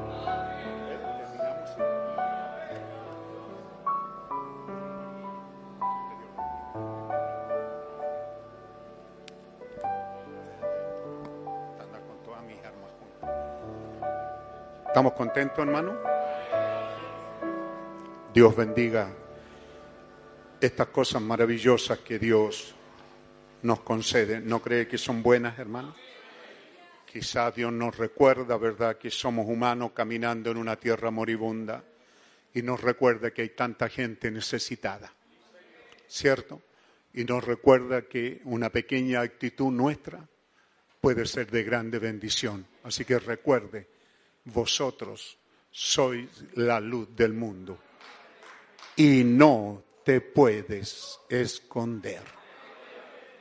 Amén. Padre amoroso, te damos las gracias, Señor, por todas estas cosas, por la recuperación de nuestro hermano Abel. Él tiene oraciones para aplicarse y tiene tu palabra, Señor. Así que, Padre Celestial, creemos en un Dios que cuando sana, sana no hemos visto en la Biblia que tú medio sanaste o sanaste un poquito para que después viniera para hacer otra oración, para que sanaran otro poquito. No, Señor, en tu palabra los que fueron sanados fueron sanados. Los que resucitaron tampoco resucitaron de a poquito, Señor.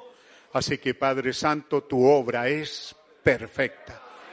Te adoramos, te bendecimos por ello y te damos las gracias por la recuperación, por la buena salud de nuestro hermano Abel, de nuestra hermana Eliana, lo creemos por la fe, de nuestro hermano Celada, de nuestra hermana Elena. Cada hermano que está enfermo, creemos, Señor, que tú eres el que obra el querer como el hacer por tu buena voluntad.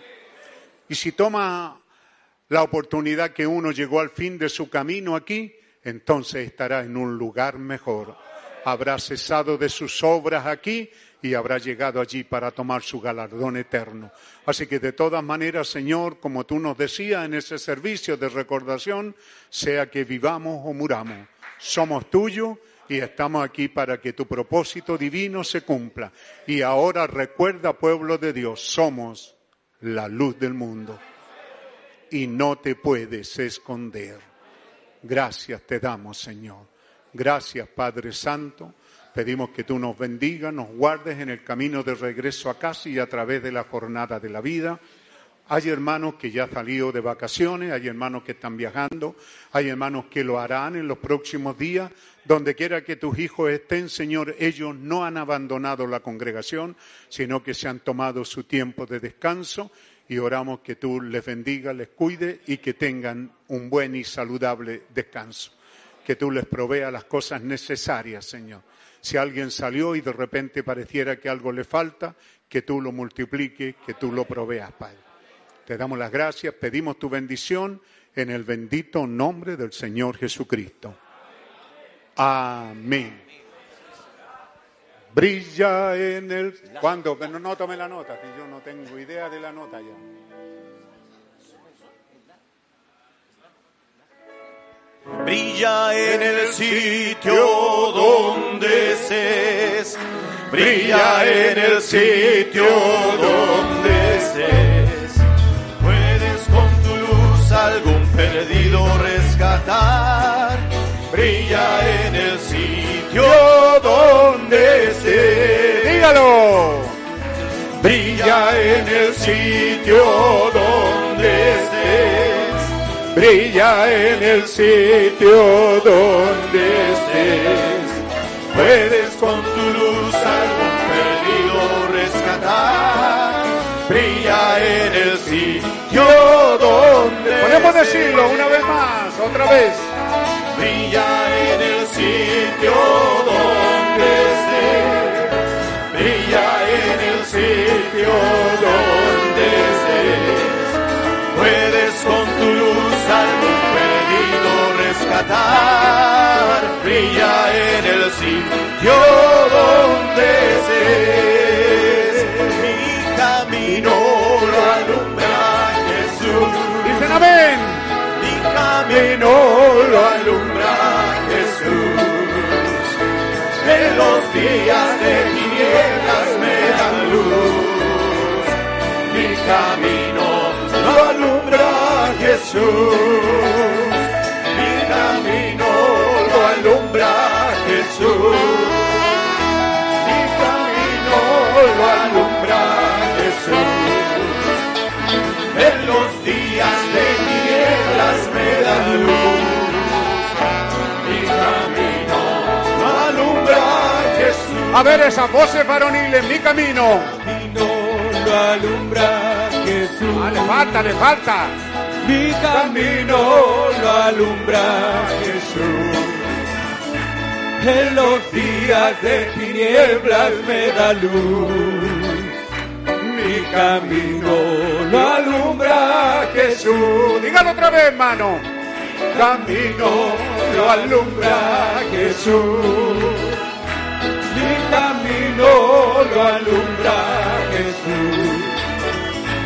En los días de tinieblas me da luz. Mi camino lo alumbra Jesús. Hermana, brilla en el sitio donde está.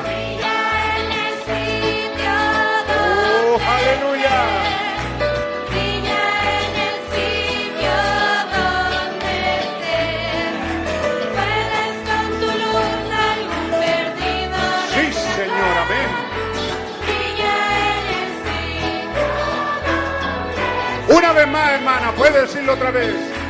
En el sitio donde estés, brilla en el sitio donde estés. Puedes con tu luz algún perdido rescatar. Brilla en el sitio donde A verlo, hermano, mi camino. Lo alumbra Jesús.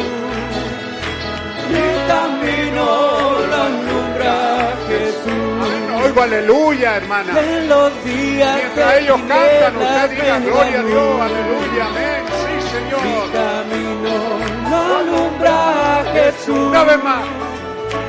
Mi camino lo alumbra Jesús. Mi camino lo alumbra de tinieblas me da luz.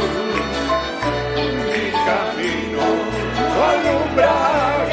A ver, la hermana, brilla en el sitio donde está. Usted, hermano, puede decir gloria a Dios.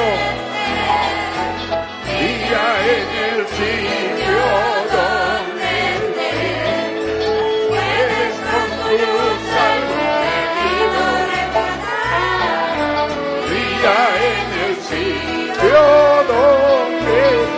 Todo junto, brilla en el sitio. En el sitio donde estés. Brilla en el sitio donde estés. Puedes con tu algún perdido rescatar. Brilla en el sitio donde estés.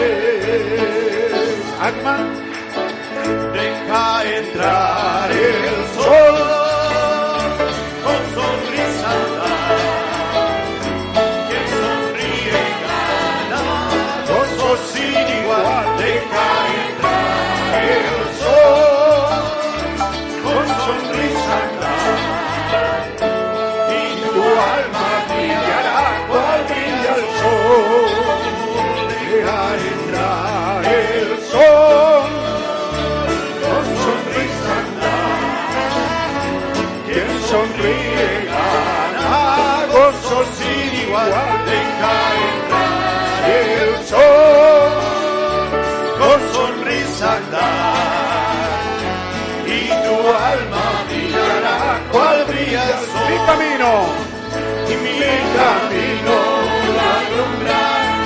Aleluya, aleluya. Dios les bendiga.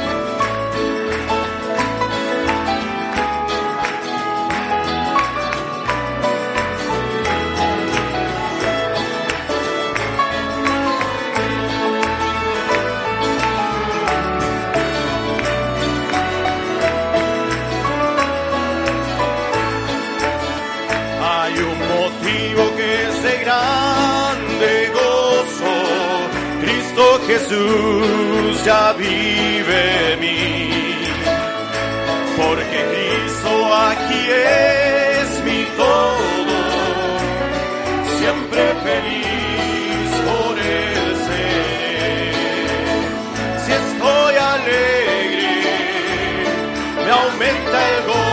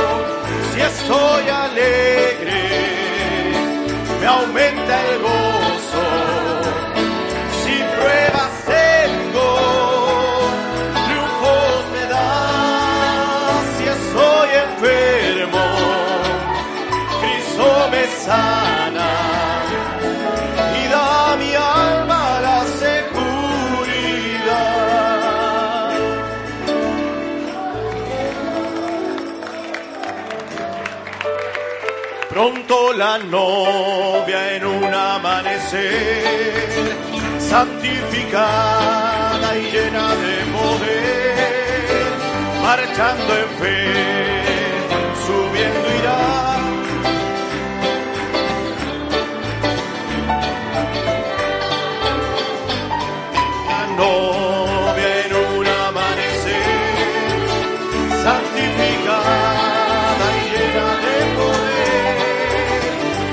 Saint-Denis.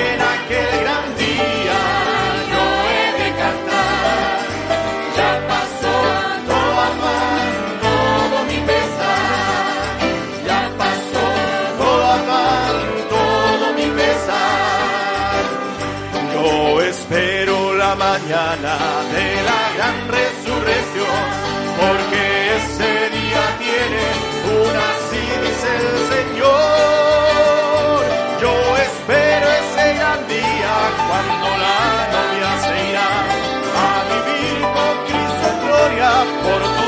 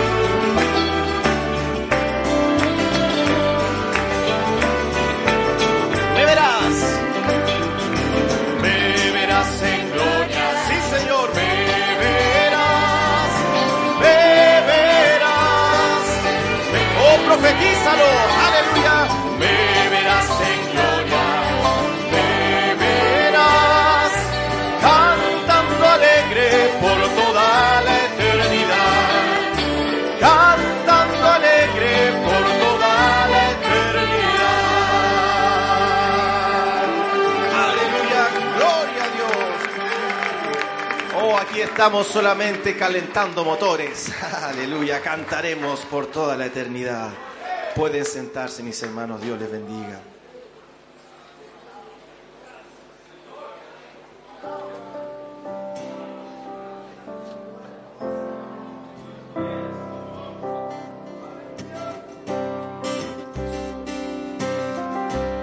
Las profecías se han cumplido.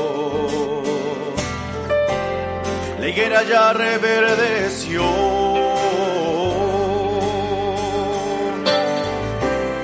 Y la advertencia de un profeta. Israel es el reloj.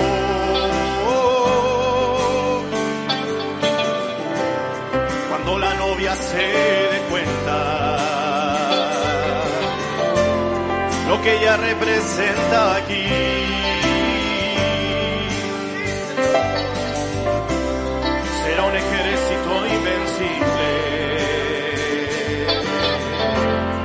al enemigo hará